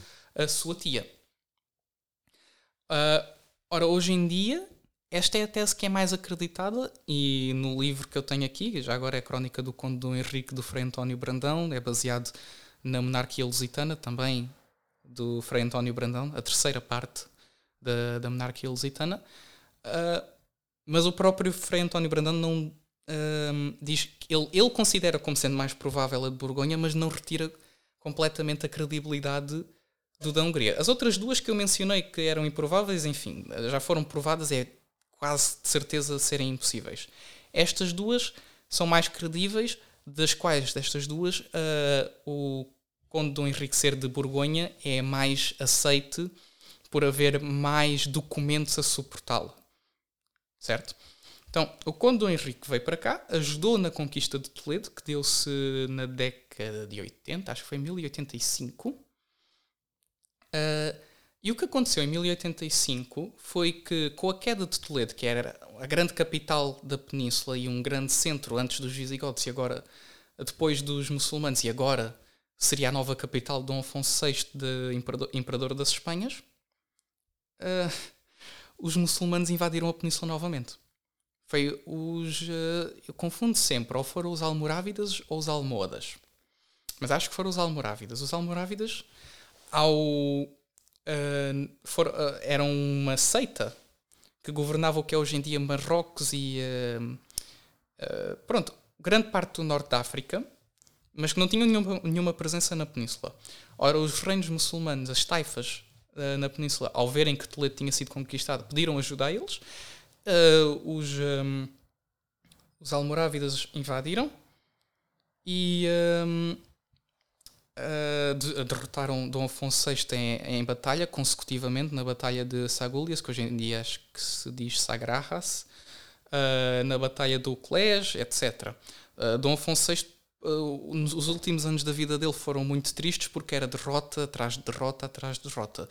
E os Almorávidas, depois de derrotar, felizmente nunca conquistaram Toledo de novo, mas infligiram grandes derrotas aos cristãos e conquistaram também toda a península que estava sob domínio muçulmano, ou seja, eles tornaram-se os novos soberanos. Antes deles, a península estava fracionada em pequenas taifas, pequenos reinos, cada cidade era um reino uh, no, na parte muçulmana, eles conquistaram tudo e unificaram tudo. E oh, acho que dá para ver quando há uma unificação assim, existe uma grande discrepância de poder do que havia antes. Antes era os cristãos contra pequenas cidades, pequenas cidades, estados, reinos, taifas, e agora era contra um grande império que ia desde o norte, do norte da África até quase Toledo. Ora, é aqui que começa a nascer a, a, a lenda do Conde Dom Henrique, que todas as crónicas dizem era um grande, grande uh, combatente, um grande lutador, dificilmente perdia, perdia batalhas, ajudou muito uh, a manter a manter as poucas posses que não foram perdidas para os uh, almorávidas e uh, foi premiado com o que é Portugal hoje em dia. E foi premiado também com a mão de uma, da filha de Dom Afonso VI, que é a nossa Rainha Dona Teresa. Ora, aqui vou só uh, explicar uma coisa. A historiografia moderna tem a mania de dizer que Dona Teresa era filha ilegítima de Dom Afonso VI. Isso está errado. Frei, Dom, o Frei António Brandão prova que isso está errado. O que aconteceu foi Dom Afonso VI casou-se com uma senhora, chamava-se Ximena Munhoz, uh, teve, uma, teve duas filhas, Dona Elvira e Dona, Dona Teresa, mas descobriu-se que havia uma, uma, certa consanguinidade entre essa dona Ximenha e uma mulher prévia de Dom Afonso, e na altura isso a igreja não permitia. Não permitia que houvesse casamentos, por exemplo, se eu me casasse com uma senhora e ela morresse, eu não podia casar com a sua irmã, ou com a sua tia, ou com a sua prima, etc. Por causa da consanguinidade. Por causa da consanguinidade. Descobriram isso e o Papa mandou uma carta em 1080 a dizer: não, vocês têm que separar. E o rei, ok, pronto, eu não sabia, agora separou. Mas ela, mas a rainha Dona Teresa nasceu antes. E é costume eclesiástico que não não havendo nenhuma culpa da parte dos filhos, nem havendo grande culpa da parte dos certo. casados, eles eram legítimos, não eram considerados filhos bastardos por eh, Exatamente. Eh, por nenhuma razão. Pronto, então é por isso que depois as crónicas, por, para denegrirem, porque muitas crónicas foram escritas por inimigos de Dona Teresa, inimigos de Portugal, etc. E apanhou-se a mania de dizer que ela era ilegítima, mas não era porque nasceu quando o casamento entre Dom Afonso e Dona Ximénia era ainda considerado legítimo. E por costume, eh, esses filhos, antes do casamento ser declarado eh, anulado pelo Papa, são filhos legítimos e podem herdar terras. Sim, sim. Um, então, o, o conde Dom Henrique uh, tornou-se conde, conde, entre aspas, de Portugal, tornou-se o senhor de Portugal, uh, prestando alguma vassalagem um, ao rei Dom Afonso, mas não era propriamente vassalo. É uma coisa difícil de entender, porque hum, hoje em dia em história dizem já Portugal era vassalo de, do Reino de Leão e Castelo e depois é que nós declaramos independência. Isso é, não é muito verdade. O Conde Dom Henrique já não ia às cortes de, de Leão. E não ir às cortes era um sinal de independência. Ele já não ia às cortes porque a doação de Dom Afonso a ele era uma doação pela parte da Rainha Dona Teresa, que era a mulher de, do Conde Dom Henrique e, portanto, ele era o legítimo senhor das terras de Portugal que seriam herdadas por Dona Teresa a quando da morte e, portanto, era a herança dela. Ele não prestava vassalagem porque ele era o senhor de Portugal. Uh, o Dom Afonso uh, morreu em 1109. Uh, houve grandes guerras depois da morte dele porque ele não tinha filho. Ele tinha um filho, mas morreu numa batalha. E só tinha duas filhas. Dona Urraca e Dona Teresa. Então a herança era suposto ser separada entre as duas, como era costume na altura. O que aconteceu, pronto, é que a Dona Urraca não queria que Dona Teresa tivesse a sua herança, porque, pronto, a ambição política. Mulheres. não, não, não, é só mulheres, porque há, uh, Dom Afonso VI provavelmente mandou assassinar o seu irmão Dom Sancho para herdar-lhe Leão. Portanto, não era só mulheres, é, é, geralmente é a ambição humana em geral que às vezes causa alguns uh, transtornos. Claro, estou a brincar. Alguns transtornos familiares. Uh, houve grandes guerras, o conde Dom Henrique acertou a, a sua independência, uh, uh, entrou em grandes guerras com Dona Urraca pela, pela sua mulher, para que a sua mulher, Dona Teresa, pudesse ter a sua herança. E um, em três anos, porque ele morreu em 1112, três anos depois de Afonso, nesses três anos já tinha conquistado grandes partes da Galiza e grandes partes de Leão, ou seja, Tui, que é aquela cidadezinha no Minho, na Galiza, era de Portugal. Outras, outros castelos, uh, Pontevedra, etc., Astorga, uh, que é em Leão, tinham, tinha tudo sido conquistado por, pelo Conde Dom Henrique porque faziam parte da, da herança de Dona Teresa como filha legítima de, de Dom Afonso. Ora, aqui uh, acho que faz sentido agora falar sobre Dom Afonso Henriques, porque nesta altura já ele era, já tinha nascido. Ora, os historiadores, até hoje em dia, têm grande dificuldade em saber em que ano é que ele nasceu. E ninguém pode dizer com certeza porque não há nenhum documento que diga. Os documentos são contraditórios. Durante muitos anos pensou-se que ele teria nascido em 1094. Ora, isso é, isso é quase impossível porque assim quando ele morreu teria 91 anos. um, Isso, é, essa ideia já foi geralmente refutada, já ninguém a leva a sério. O Frei António Brandão, no, no livro da Monarquia Lusitana, refuta muito bem essa, essa ideia e demonstra que o, o Dom Afonso Henriques tem de ter nascido entre 1106 e a morte do Conde Dom Henrique, que é 1112. E ele aponta como mais provável ter sido em 1110 ou 1109, por várias razões documentadas e por uma grande razão. Na altura, os, caval uh, os uh, nobres eram feitos cavaleiros à idade de 14 anos. Entre os 14 e os 15. Era quando eles eram. Uh, havia, era um ritual enorme porque era uma parte muito importante. A ordem de cavalaria era uma ordem Uh, não digo que é um sacramento, porque não era, mas na altura era considerado com uma importância quase devida aos sacramentos. Nós temos as ordens menores dos diáconos, etc. E, de certa forma, para os leigos, na Idade Medieval, havia a ordem da cavalaria, que era muito importante. E era normalmente entre os 14 e os 15 anos. E agora, quando é que Dom Afonso Henriques foi feito cavaleiro? Em 1125. Então, se ele na altura teria 14 ou 15 anos, é certo que ele terá nascido 1109, 1110, como. Certo. É, é o mais provável. Ora, o pai dele, com Dom Henrique, uh, entrou em, em, grandes guerras com Dona Urraca e depois Dona Urraca casou-se com o rei de Aragão e houve guerras com eles, porque ele queria que a sua herança, a herança não dele, mas uh, uh, da sua mulher, Dona Teresa, estava-lhe a ser negada. E ele queria, nem que fosse pela força das armas, conquistá-la. Uh, conquistou grande, grandes partes da Galiza e grandes partes de Leão. Infelizmente morreu em 1112, não se sabe com que idade, porque não se sabe quando é que o Conde Dom Henrique nasceu, mas diz-se que morreu com. Uh, já era bastante velho, ou seja, é, é interessante notar que mesmo. Imagina, ele teria 70, 80 anos e andava lá a combater. um, uh, com bastante força e todas as crónicas atestam que ele, uh, até ao último ano da sua vida, lutava na linha de frente, uh, quer fosse contra os muçulmanos, quer fosse contra contra os outros cristãos, sempre com grande força e grande zelo. Uh, isso depois vê-se no, no, filho dele, Dom Afonso Henriques, porque o nosso rei Dom Afonso Henriques, nós também sabemos que até a idade muito avançada andou sempre a lutar na linha de frente, até quase, até quase perder a perna na, na conquista falhada de Badajoz, quando ele já tinha 60 anos. Até aí, ele andou sempre na frente de batalha, sempre uh, com grandes perigos e grandes esforços.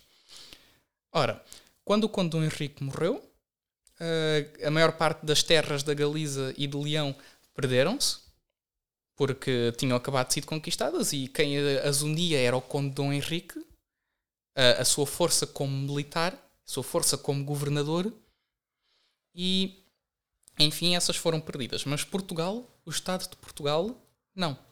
E caiu sobre o governo de Dona Teresa durante, como regente, regente de Portugal pelo seu filho e rainha uh, por valor próprio. Uh, ela denominava-se rainha e o Papa reconheceu ela como rainha. Uh, acho que era o Papa Pascoal II, 1117 ou 1118, mandou uma, uma carta para Dona Teresa a chamar-lhe rainha e a aceitar o caso dela como rainha sobre a Galiza e sobre Portugal. E não tenho a certeza, se calhar, sobre Leão. Um, ora, ela governou como senhora absoluta Portugal. Portugal, durante o reinado, durante o governo de Dona Teresa, não era súbdito, não era vassalo de Castela e Leão. Isto é alguma, algumas. Os livros hoje em dia dizem isso, alguns. Uh, os castelhanos adoram isso porque, ah, Portugal era vassalo de, de Castela. Eles, eles adoram isso. Mas isso é completamente refutado porque um, quando um conde, quando um nobre uh, confirmava, por exemplo, uh, o investir de um bispo numa diocese, ele confirmava e o rei confirmava também. Quando Dona Teresa confi uh, confirmava uh, o investir de certos bispos, de certos padres, de, a vinda dos ermitas, a vinda dos, uh, dos templários para Portugal, em 1125, por exemplo, não há lá nenhuma confirmação por nenhum rei de Castelhano nem, nem de Leão. Portugal, quando governado por Dona Teresa, tal como quando governado pelo Conde Dom Henrique, não era vassalo de ninguém, era o que nós hoje em dia diríamos independente, era soberano. O, o governo da rainha, como é, como é o termo utilizado, não por mim, mas pelo, pelo historiador, Frei António Brandão, era um domínio absoluto.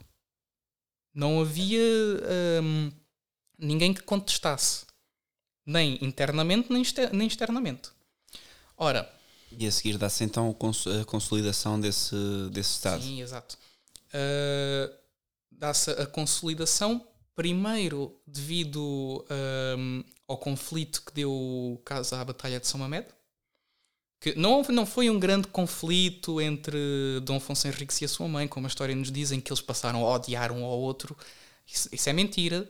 A Batalha de São Mamed deu-se em 1128, porque o conde, uh, porque Dom Afonso Henriques já tinha atingido os 18 anos e achava que era o seu. e tinha o direito, já tendo 18 anos, sendo maior de idade, de governar por seu próprio direito as terras que eram do seu pai.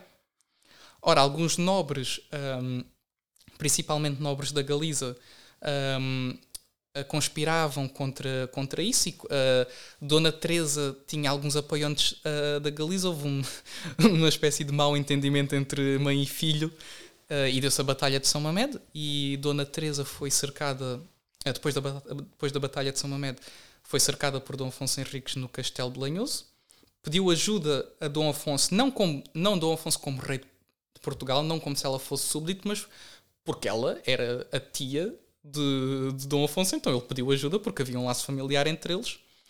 Uh, Dom Afonso, este é o Dom Afonso VII de Leão e Castela, que era um primo de Dom Afonso Henriques, filho de Dona Urraca.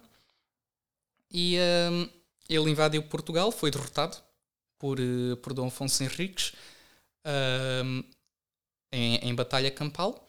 E o Dom Afonso Henriques e a mãe, a Dona Teresa, fizeram as pazes e no ano a seguir, em 1129, já, eh, e depois 1130, já se encontra documentos forais, etc., assinados em conjunto por ambos. Portanto, não houve um. A historiografia, conforme o tempo vai passando, a história, por se, por se querer contar simplesmente uh, e não se querer aprofundar, começa-se a simplificar coisas. E hoje em dia simplifica-se dizendo: ah, houve uma grande quebra entre Dom Afonso e a mãe, Dona Teresa, e pronto. Uh, houve a Batalha de São Mamed. Até inventou-se a história de que ele meteu a mãe em, uh, em prisão, uh, acorrentada, uh, etc. Isso não tem valor histórico nenhum, não há nenhuma prova disso. Aliás, todas as provas dizem o contrário. Ela ficou em plena liberdade e confirmava forais, etc., em conjunto com o filho. A única coisa que Dom Afonso Henriques queria era que lhe fosse permitido uh, reinar como era o seu direito. Ele não queria tirar o poder à mãe, apenas queria que lhe fosse dado o que era seu por direito. Pronto. É e quando é que isso é dado? Quando é que isso é confirmado? Isso é confirmado em 1128. Olha, o, ora, o que acontece é que hum, entre 1128 e 1139, 11 anos, 1139 é a Batalha de Ourique. Nesses 11 anos, Portugal não esteve sujeito por vassalagem a Dom Afonso VII de Leão e Castela, mas Dom Afonso VII de Leão e Castela queria vir cá invadir e tentou umas quantas vezes e geralmente era sempre ou era, ou era batido em batalha campal ou então, por exemplo, existe a história famosa de Egas Meniz uh, no cerco de Guimarães dizer uh, ao, ao, rei Dom Afonso ah sim, eu, eu, eu, eu dou ao rei Dom Afonso VII de, de Castela. Sim, sim, nós, eu vou falar com o com Dom Afonso Henrique se tu levantares o cerco e voltares uh, a Castela, eu convenço ele a prestar-te vass vassalagem, etc. Essa história não, não, não tem grandes fundamentos históricos. Posso dizer, é uma, é uma tradição antiga, portanto, eu, eu e o, por exemplo, o Frei António Brandão uh, admitimos que possa ter acontecido algo parecido. Ou seja, certamente é, é, verdade que houve um cerco de Guimarães e que a dado ponto o Dom Afonso VII levantou as armas e foi embora. Uh, mas não existe nenhuma prova de alguma vez ter havido vassalagem. Uh, e, e, também não existe nenhuma prova de, de ele ter ido a Castela, como a história diz, com, com cordas à volta do pescoço dele, da, da, da, mulher e dos filhos para ser julgado por não ter conseguido cumprir a promessa, etc. Isso é tudo uma, parece uma grande invenção. Uh, e também não há nenhum, nenhum indicador de que hum, ele tenha ficado nas más graças de Dom Afonso Henriques, o que certamente teria acontecido se ele tivesse prometido prestar vassalagem a um estrangeiro em nome de Dom Afonso Henriques. Acho que é óbvio. Então, uh, estes anos são muito confusos. Uh, Mas confusos porque não há historiografia, não há nada, que, não há documentos, não há nada. Ou seja, o que temos depois é a Batalha do Rique, fundação. Uh, há um grande problema porque há uma há contradição direta de, de, das provas históricas. Por exemplo, as, as grandes hum, crónicas é a crónica dos, eh, dos Godos, a, a, os anais de, de, Dom Afonso Henriques, a, o livro de linhagens do Conde Dom Pedro, e existem outros. por exemplo, a crónica de Dom Afonso Henriques de Duarte Galvão, de, do tempo de Dom Manuel I, etc. O problema é que a maior parte destes contradizem-se ou, ou contradizem-se uns aos outros diretamente, não é uma contradição, ah, isto pode ser interpretado de uma maneira diferente. Não, é uma contradição direta, histórica, uh, ou então não falam nada. Então, um, eu, eu, não consigo falar muito bem sobre o que aconteceu entre 1128 e 1139. Nós sabemos, a, a, a historiografia é há um consenso geral de que as guerras contra os mouros continuaram. E também há um consenso geral de que Dom Afonso Henriques foi adquirindo terras na Galiza uh, durante este tempo. Ora, o que isto me leva a crer, e isto eu não posso confirmar porque ainda não estudei esta parte da história de Portugal uh, em, em grande detalhe, mas o que eu penso que seja o caso é de que não houve vassalagem. O rei Dom Afonso VII tentou uh, continuamente que Portugal lhe prestasse vassalagem e um, uh, ah, Dom Afonso Henriques não só conseguiu continuar a combater uh, essas tentativas, como foi adquirindo terras. Nós sabemos que pela altura da Batalha de Badajoz, em 1169, um, o Dom Afonso Henriques tinha grandes terras uh, na Galiza, tinha Tui, tinha uh, outras terras do além-minho, etc. O que isto me leva a crer é de que a, maior parte das crónicas que falam numa suposta vassalagem são castelhanas.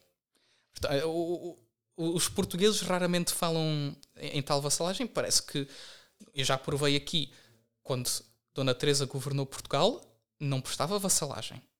Porque é que pelo seu filho vir ao governo, de repente começava-se a prestar vassalagem? Não faz sentido. E porque eu acho que é, que é importante, porque já vamos com uma hora e 45 e estamos a falar da fundação, vamos terminar com, com, com a fundação. Sim, eu, eu, eu, quero, eu termino com, com o milagre do Urique, acho que termina é, com o milagre E era, era isso que eu queria, queria também dar o contexto, porque muitas vezes um, diz que Portugal foi fundado por Cristo e pela, pela Igreja, e era bom fazer essa ponte, porque às vezes as pessoas podem ouvir e achar que é exagero, ou como assim, o que é que isso quer dizer. Se pudesses dar assim uma última clivagem nesse, nesse ponto.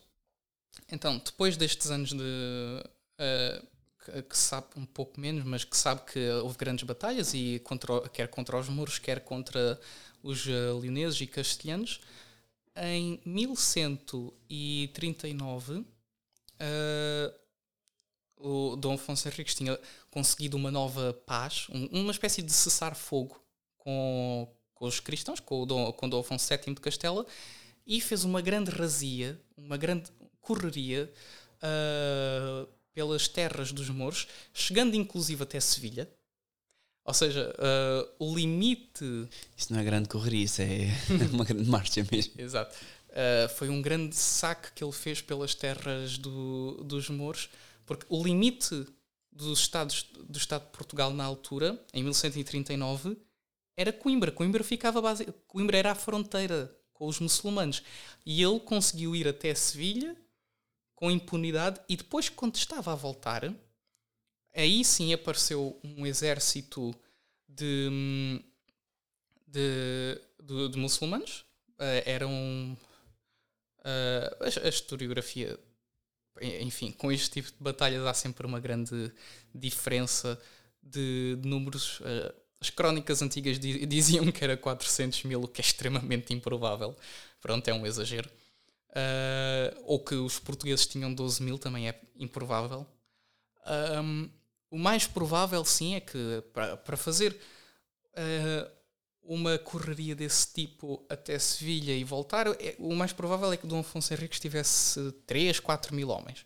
E é muito provável que, como havia tantos reis muçulmanos de diferentes taifas um, no, no lado oposto, é muito provável que ultrapassasse os 40, 50 mil. Portanto, mesmo assim, podemos ver que há uma discrepância bastante grande.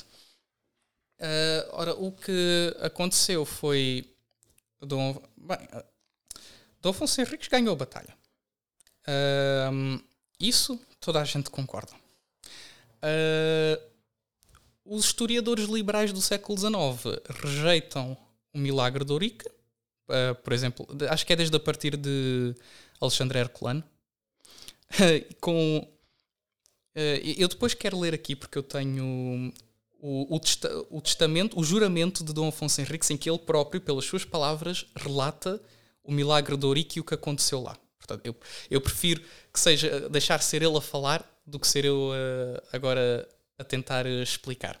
Mas vou só explicar um, um grande problema com a teoria dos, uh, dos revisionistas de história liberais que rejeitam o milagre de Ourique. Olha,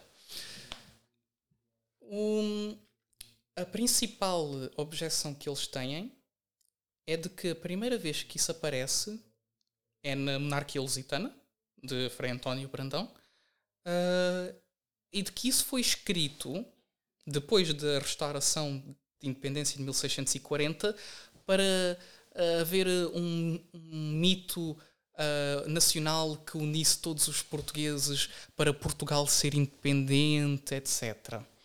Isso é a grande objeção dos, eh, dos liberais, que tem um pequeno problema. Esse problema chama-se cronologia. Ora, Frei António Brandão morreu em 1637. A, a, a, restauração de independência ocorreu em 1640. Como é que ele poderia ter escrito algo? Como Alexandre Herculano diz, como é que ele teria escritual, que já agora a monarquia lusitana, a terceira parte, a terceira e quarta parte foram publicadas em 1632, portanto ainda, ainda antes, ainda mais tempo antes da, da restauração, eu não entendo onde é que eles foram buscar essa ideia, ou se tinham uma cronologia errada, ou não sabiam quando é que tinha sido publicado, etc. Mas nós sabemos que foi publicado em 1632, quando inclusive o domínio em Portugal era da parte dos castelhanos, dos Habsburgo-Filipinos. Uhum. E uh, não havia razão nenhuma, porque o Frei António Brandão não era nenhum uh, revolucionário que estivesse dentro de qualquer conspiração, de, por exemplo, da conspiração que mais tarde deu a, a restauração de, da independência a Portugal. Ele não tinha nenhumas conexões por esses círculos, ele não tinha razão nenhuma. Ele é um historiador. Simplesmente. E a, a, outra tese que hoje, hoje em dia, por, por historiadores não católicos, já é refutada, é de que foi nele que se encontrou pela primeira vez a referência ao milagre de Ourique. E isso é falso? Isso é falso. Eu, um, por exemplo, tenho a editora Temas e Debates tem uma série que, uh, sobre os reis de Portugal que é mais ou menos boa. Alguns dos livros são bons e recomendáveis. Por exemplo, o de Dom João I que eu tenho é muito bom. Uh, e esse de Dom João I refere que já no tempo de Dom João I se falava e estava escrito, já se escrevia sobre o milagre de Ourique. Isso é quase 300 anos antes da restauração da independência. Portanto, não há cá nenhuma teoria de que o, pronto, foi uma invenção depois da restauração da independência, etc. Então, agora eu vou só tentar aqui encontrar onde é que eu tenho, porque eu tenho isto no meu telemóvel, o juramento de Dom Afonso. E foi esse e foi, foi nesse momento que, que ele se sente impelido a fundar de facto o novo reino? Ou... Ah, não, ele não se sente impelido. Ele foi ordenado por, uh, por Deus Nosso Senhor a fazer tal. não foi decisão dele. Ele já era senhor de Portugal. Ele já era príncipe. Ele chamava-se infante, porque a palavra infante uh, na altura não era para um príncipe em termos de ser herdeiro. É, é como eu disse já no início do, do podcast: as palavras conde, duque, imperador, etc., não tinham a conotação que depois da Idade Medieval se foi dado. Nós não podemos comparar o título imperador por exemplo, no século XVII, o imperador do Sacro Império, não se pode comparar com o título de imperador porque uh, o conde Dom Henrique evidentemente não tinha nenhum império cá em Portugal e, no entanto, chamava-se imperador uh, em alguns dos documentos em latim. Pronto. Então, eu vou começar uh, agora a ler o juramento de, de Eurico, como escrito por Dom Afonso Henriques. Um, escrito pela mão dele, assinado por ele, por, um, por Dom Teotónio, que foi primeiro, já agora o primeiro santo de Portugal, São Teotónio de Viseu, e outros uh, nobres eclesiásticos da, da altura. Então, vou começar. Vamos. Eu, Dom Afonso, rei de Portugal, filho do ilustre conde Dom Henrique, neto do grande rei Dom Afonso, sendo presentes vós o bispo de Braga e bispo de Coimbra e Teotónio, e os mais magnatos, oficiais e vassalos do meu reino. Juro por esta cruz de metal e por este livro dos Santíssimos Evangelhos em que ponho a mão, que eu, mísero pecador, com estes meus olhos indignos, via, via Deus Nosso Senhor Jesus Cristo, pois tenho uma cruz nesta forma. Eu estava com o meu exército nas terras de Alentejo, no campo de Ourique, para pelejar com Ismael e outros quatro reis dos mouros, e tinham consigo infinitos milhares de homens. E a minha gente atemorizada com esta multidão estava enfadada e muito triste, entanto que muitos diziam ser temeridade de começar a guerra. E eu, triste por aquilo que ouvia, comecei a cuidar comigo que faria. E tinha um livro na minha tenda, na qual estava escrito o Testamento Velho e o Testamento de Jesus Cristo. Abri-o e li nele a vitória de Gedeão e disse ante, ante mim: Vós sabeis, Senhor Jesus Cristo, que por vosso amor faço esta guerra contra os vossos inimigos e que na vossa mão está a dar-me a mim e aos meus fortaleza para que vençamos aqueles blasfemadores de vosso nome. E dizendo isto, adormeci sobre o livro e logo vi um velho que se vinha para mim e me dizia: Afonso, confia porque viverás e desbaratarás estes reis, e quebrantarás os seus poderes, e o Senhor se te há de mostrar. Estando eu vendo isto, chegou-se a mim João Fernandes de Souza, vassalo de minha câmara, e disse-me: Senhor, levantai-vos, está aqui um homem velho que vos quer falar. Entre, disse eu, se é fiel. E entrando ele onde eu estava, conheci ser aquele mesmo que eu tinha visto na visão, o qual me disse: Senhor, está de bom ânimo, vencerás, vencerás e não serás vencido. És amado do Senhor, porque sobre ti e sobre teus descendentes depois de ti tem posto os olhos de sua misericórdia até à 16 geração, na qual se diminuirá a descendência, mas na mesma assim diminuída, o mesmo Senhor tornará a pôr os olhos e verá. Ele me manda dizer-te que tanto que ouvires esta noite que vem, tanto a campanha da minha ermida, na qual vivi 66 anos entre os infiéis, guardado com o favor do Altíssimo, Sairás do teu arraial, só e sem companheiros, e mostrar-te á sua muita piedade. Obedeci, e com reverência posto em terra, venerei o embaixador, e a quem o mandava. Estando em oração, esperando pelo som da campainha, já na segunda vigília da noite, a ouvi. Então, armado com a espada e escudo, saí do arraial, e vi subitamente para a parte direita contra o oriente um raio resplandecente. E o resplandecer crescia pouco e pouco em mais, e quando naquela parte pus os olhos em eficácia, Logo no mesmo raio, mais claro que o sol, vejo o sinal da cruz e Jesus Cristo nela crucificada. E de uma outra parte, multidão de mancebos salvíssimos, que eu creio eram os santos anjos. A qual visão, tanto que eu vi, posta à parte a espada e escudo, e deixados os vestidos e calçado, humilhado me lancei em terra, e aí derramando muita cópia de lágrimas, comecei a rogar pelo esforço dos meus vassalos. E nada turbado disse: Vós a mim, Senhor, porque a quem já crê em vós quereis acrescentar a fé. Melhor será que vos vejam os infiéis e creiam, e não eu que com a água do batismo vos conheci e conheço pelo verdadeiro Filho da Virgem e do Padre Eterno. A cruz era de admirável grandeza, e levantada de terra quase dez covados, o Senhor, com suave órgão de voz que meus indignos ouvidos receberam, me disse: Não te apareci desta maneira para te acrescentar a fé, mas fortalecer o teu coração neste conflito e para estabelecer e confirmar sobre terra firme os princípios do teu reino. Confia, Afonso, porque não somente vencerás esta batalha, mas todas as outras em que pelejares contra os inimigos da cruz. Tua gente acharás alegre para a guerra e forte, pedindo-te que, com nome de rei, entres nesta batalha com título de rei. Não duvides, mas concede-lhe liberalmente o que te pedirem, porque eu sou o que faço e desfaço reinos e impérios. E minha vontade é, é edificar sobre ti e sobre a tua geração depois de ti um império, para que o meu nome seja levado a gentes estranhas. E porque os teus sucessores conheçam quem te deu o reino, fabricarás o teu escudo de armas com a divisa do preço com que eu comprei o género humano e com que eu fui comprado dos judeus. E ser-me-á um reino santificado, puro na fé e pela piedade amado. Tanto que eu ouvi estas coisas, prostrado em terra, o adorei, dizendo: Senhor, por que merecimentos me anunciais tanta piedade?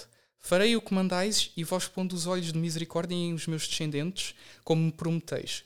E a gente de Portugal guardai e salvai, e se contra eles algum mal tiverdes determinado, antes o convertei todo em mim, e a meus sucessores e o meu povo, que amo tanto como único filho, absolvei. Consentindo, o Senhor disse: Não se apartará deles, nem de ti alguma hora minha misericórdia, porque por eles tenho aparelhado para mim grande sementeira, porque os escolhi por meus semeadores para terras muito apartadas e remotas. E dizendo isto, desapareceu. E eu, cheio de confiança e suavidade, tornei ao exército. E tudo que passou assim, eu, El Rei Dom Afonso, juro pelos Santíssimos Evangelhos de Jesus Cristo, em que ponho a mão. Pelo comando a meus sucessores, que tragam por divisa e insígnia cinco escudos batidos em cruz.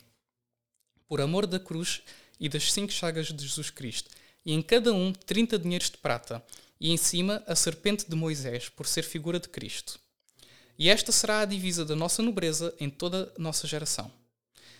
E se alguma outra coisa intentar, seja maldito do Senhor e com Judas traidor atormentado no inferno. Feita em Coimbra, a 28 de outubro da Era de Cristo, 1152. Eu, Dom Afonso Rei de Portugal, Dom João Bispo de Coimbra, Dom João Metropolitano de Braga e Dom António Prior. Muito bem um país criado e fundado pela mão de um homem, ordenado por Cristo, apoiado pela Igreja, pelo Papa, mais tarde receberá a aprovação final do seu reino. Exato, porque hum, muito cedo uh, Portugal uh, foi reconhecido pelos Papas um, e muito cedo este milagre também foi reconhecido pelo Papa já no, nos tempos de Dom João III quando se começou um processo de canonização a Dom Afonso Henriques em Roma, foi aceitado como, como argumento para a sua canonização esta aparição, este milagre uh, de. Portanto, a Igreja sempre teve em conta a veracidade do que está aqui dito. Foi assinado por um grande rei uh, que muito esforço fez pela dilatação da, da cristandade. Foi assinado pelo primeiro santo de Portugal, Santo Eutónio. E uh, a recompensa de Portugal é de que a monarquia portuguesa, os descendentes de Dom Afonso Henriques, tornaram-se, por, por mando da Igreja, as suas majestades fidelíssimas. Porquê? Porque Portugal, sendo fundado por Nosso Senhor Jesus Cristo, tornou-se e é o reino mais fiel à Igreja e a Nosso Senhor. Fenomenal. E é isto, é isto que temos hoje que voltar a, a voltar a inculcar. Exato. Obrigar as pessoas a ver, os portugueses, os portugueses vejam, vejam bem os o que estamos a perder. Os portugueses têm que tomar consciência do, da grande responsabilidade têm, a grande responsabilidade católica que têm, porque o, o, além do amor à pátria ser uma virtude cristã, é ainda maior no nosso caso pela responsabilidade que a própria nação tem perante Nosso Senhor, os objetivos e as missões que nos foram dadas para a salvação de muitas outras almas fora de Portugal. O próprio Nosso Senhor diz: Eu vos fundo para dilatarem a fé através do vosso império. Portugal pode existir, mas não tem razão de ser sem cumprir a sua missão, e esta é a sua missão. E enquanto os portugueses não tomarem consciência da sua história e de que é esta a sua missão, não poderemos ver Portugal em prosperidade por mais promessas falsas que façam socialistas, capitalistas, democratas, hum, uh, nacionalistas pagãos, uh, nacionalistas ateus, republicanos, monárquicos constitucionais, quem quer que seja que negue esta, esta missão, do, esta missão absoluta de, do Reino de Portugal, não pode. Não, não estará a ajudar Portugal, certamente, e, e dificilmente poderá ser considerado português ficamos assim. Eu gostava muito depois de continuar Sim. num outro podcast sobre Portugal Exato. e começamos da fundação para a frente. Exato. Uh, quem quiser contactar com o Diogo pode sempre ir ao Twitter. Eu, o link dele vai estar no, na descrição no, do descrição. vídeo. O nome dele no, no Twitter é o Night of the Atlantic. Diogo, há uma coisa a acrescentar? Um, ah, por, por mera curiosidade e só para uh, clarificar uma coisa que vai demorar muito pouco tempo. Hoje em dia, uh, já agora para clarificar o problema de Dom Afonso Henriques e da sua mãe, um, uh, eu queria ler aqui uma passagem do livro para as pessoas verem que Dona Teresa não era uma má mulher. É o que eu digo. O, o, alguma, às vezes os historiadores são simplistas demais. E a, a Rainha Dona Teresa de Portugal merece ser lembrada com piedade e com reverência, merece ser lembrada como a mãe do nosso primeiro, do nosso primeiro rei. Uh, e merece ser lembrado também pelo seu exemplo de piedade, que eu vou mostrar aqui se eu encontrar. Um, ok. Agora passo a citar o livro de Frei António Brandão. Para a humildade da Rainha Dona Teresa tem, entre outros, advertido um passo na vida de Santo Eutónio muito notável. Estava este santo revestido para dizer missa, chegou a Rainha Dona Teresa e mandou-lhe dizer que fosse breve na missa. Não se moveu o santo com este recado, antes com muita inteireza respondeu que no céu havia outra rainha muito mais excelente, a quem ele tinha determinado de oferecer aquela missa com suma veneração e pausa, e portanto se resolvessem a ouvir o tempo que ela durasse, ou tornasse para casa e apartar-se da igreja. Constância é esta própria dos santos que se não sabem sujeitar ao apetite dos príncipes. A qualquer senhora de muito menos qualidade, a quem hoje acontecer este lance, tivéramos que satisfazia bem a sua obrigação, se com silêncio e paciência venerara o zelo do culto divino, com que se deu a resposta e assistira ao sacrifício da, da missa. Mais fez a rainha, e acrescentou lágrimas e penitência e se prostrou aos pés do santo, pedindo-lhe perdão da culpa que cometera. São dignas de notar as seguintes palavras com que se nos descreve esta ação tão heroica e traduzidas dizem assim: Conhecendo então a rainha sua culpa, se acusava por miserável pecadora, confessando ser o santo varão Teotónio, justo e verdadeiro, e mandando-o chamar depois da missa, se lançou a seus pés nem se quis levantar senão por rogos do mesmo santo a quem pediu, com lágrimas e humildade, lhe desse penitência por aquele excesso, e rogasse ao Senhor por ela, e sendo admoestada, que outro dia se acautelasse e não falasse ociosamente em matéria tocante ao culto divino, o prometeu firmemente e se apartou dele com melhoria de sua consciência. Perfeito. Muito obrigado, Diogo, a todas as pessoas que ouviram partilhem com portugueses, partilhem com portugueses, sejam direita, esquerda, acima, abaixo. Somos portugueses e devíamos, de facto, abandonar estas falsas dicotomias, voltar às origens. Portugal é um país de Cristo, é um país dos católicos. Eu sei que às vezes, para quem não é católico e ouve isto, pode parecer estranho, mas não é. Não é nada estranho e não só vos dizemos isto como portugueses, mas também como pessoas que querem que, como é óbvio, salvem as vossas almas e continuem a viver por toda a eternidade nosso Senhor Jesus Cristo. Obrigado a todos por ouvirem e vamos conversando. Comentem nos, nos comentários, claro. E se precisarem de alguma coisa, contactem com o Diogo, Night of the Atlantic, no Twitter. Muito obrigado pela oportunidade e uh, ficamos por aqui.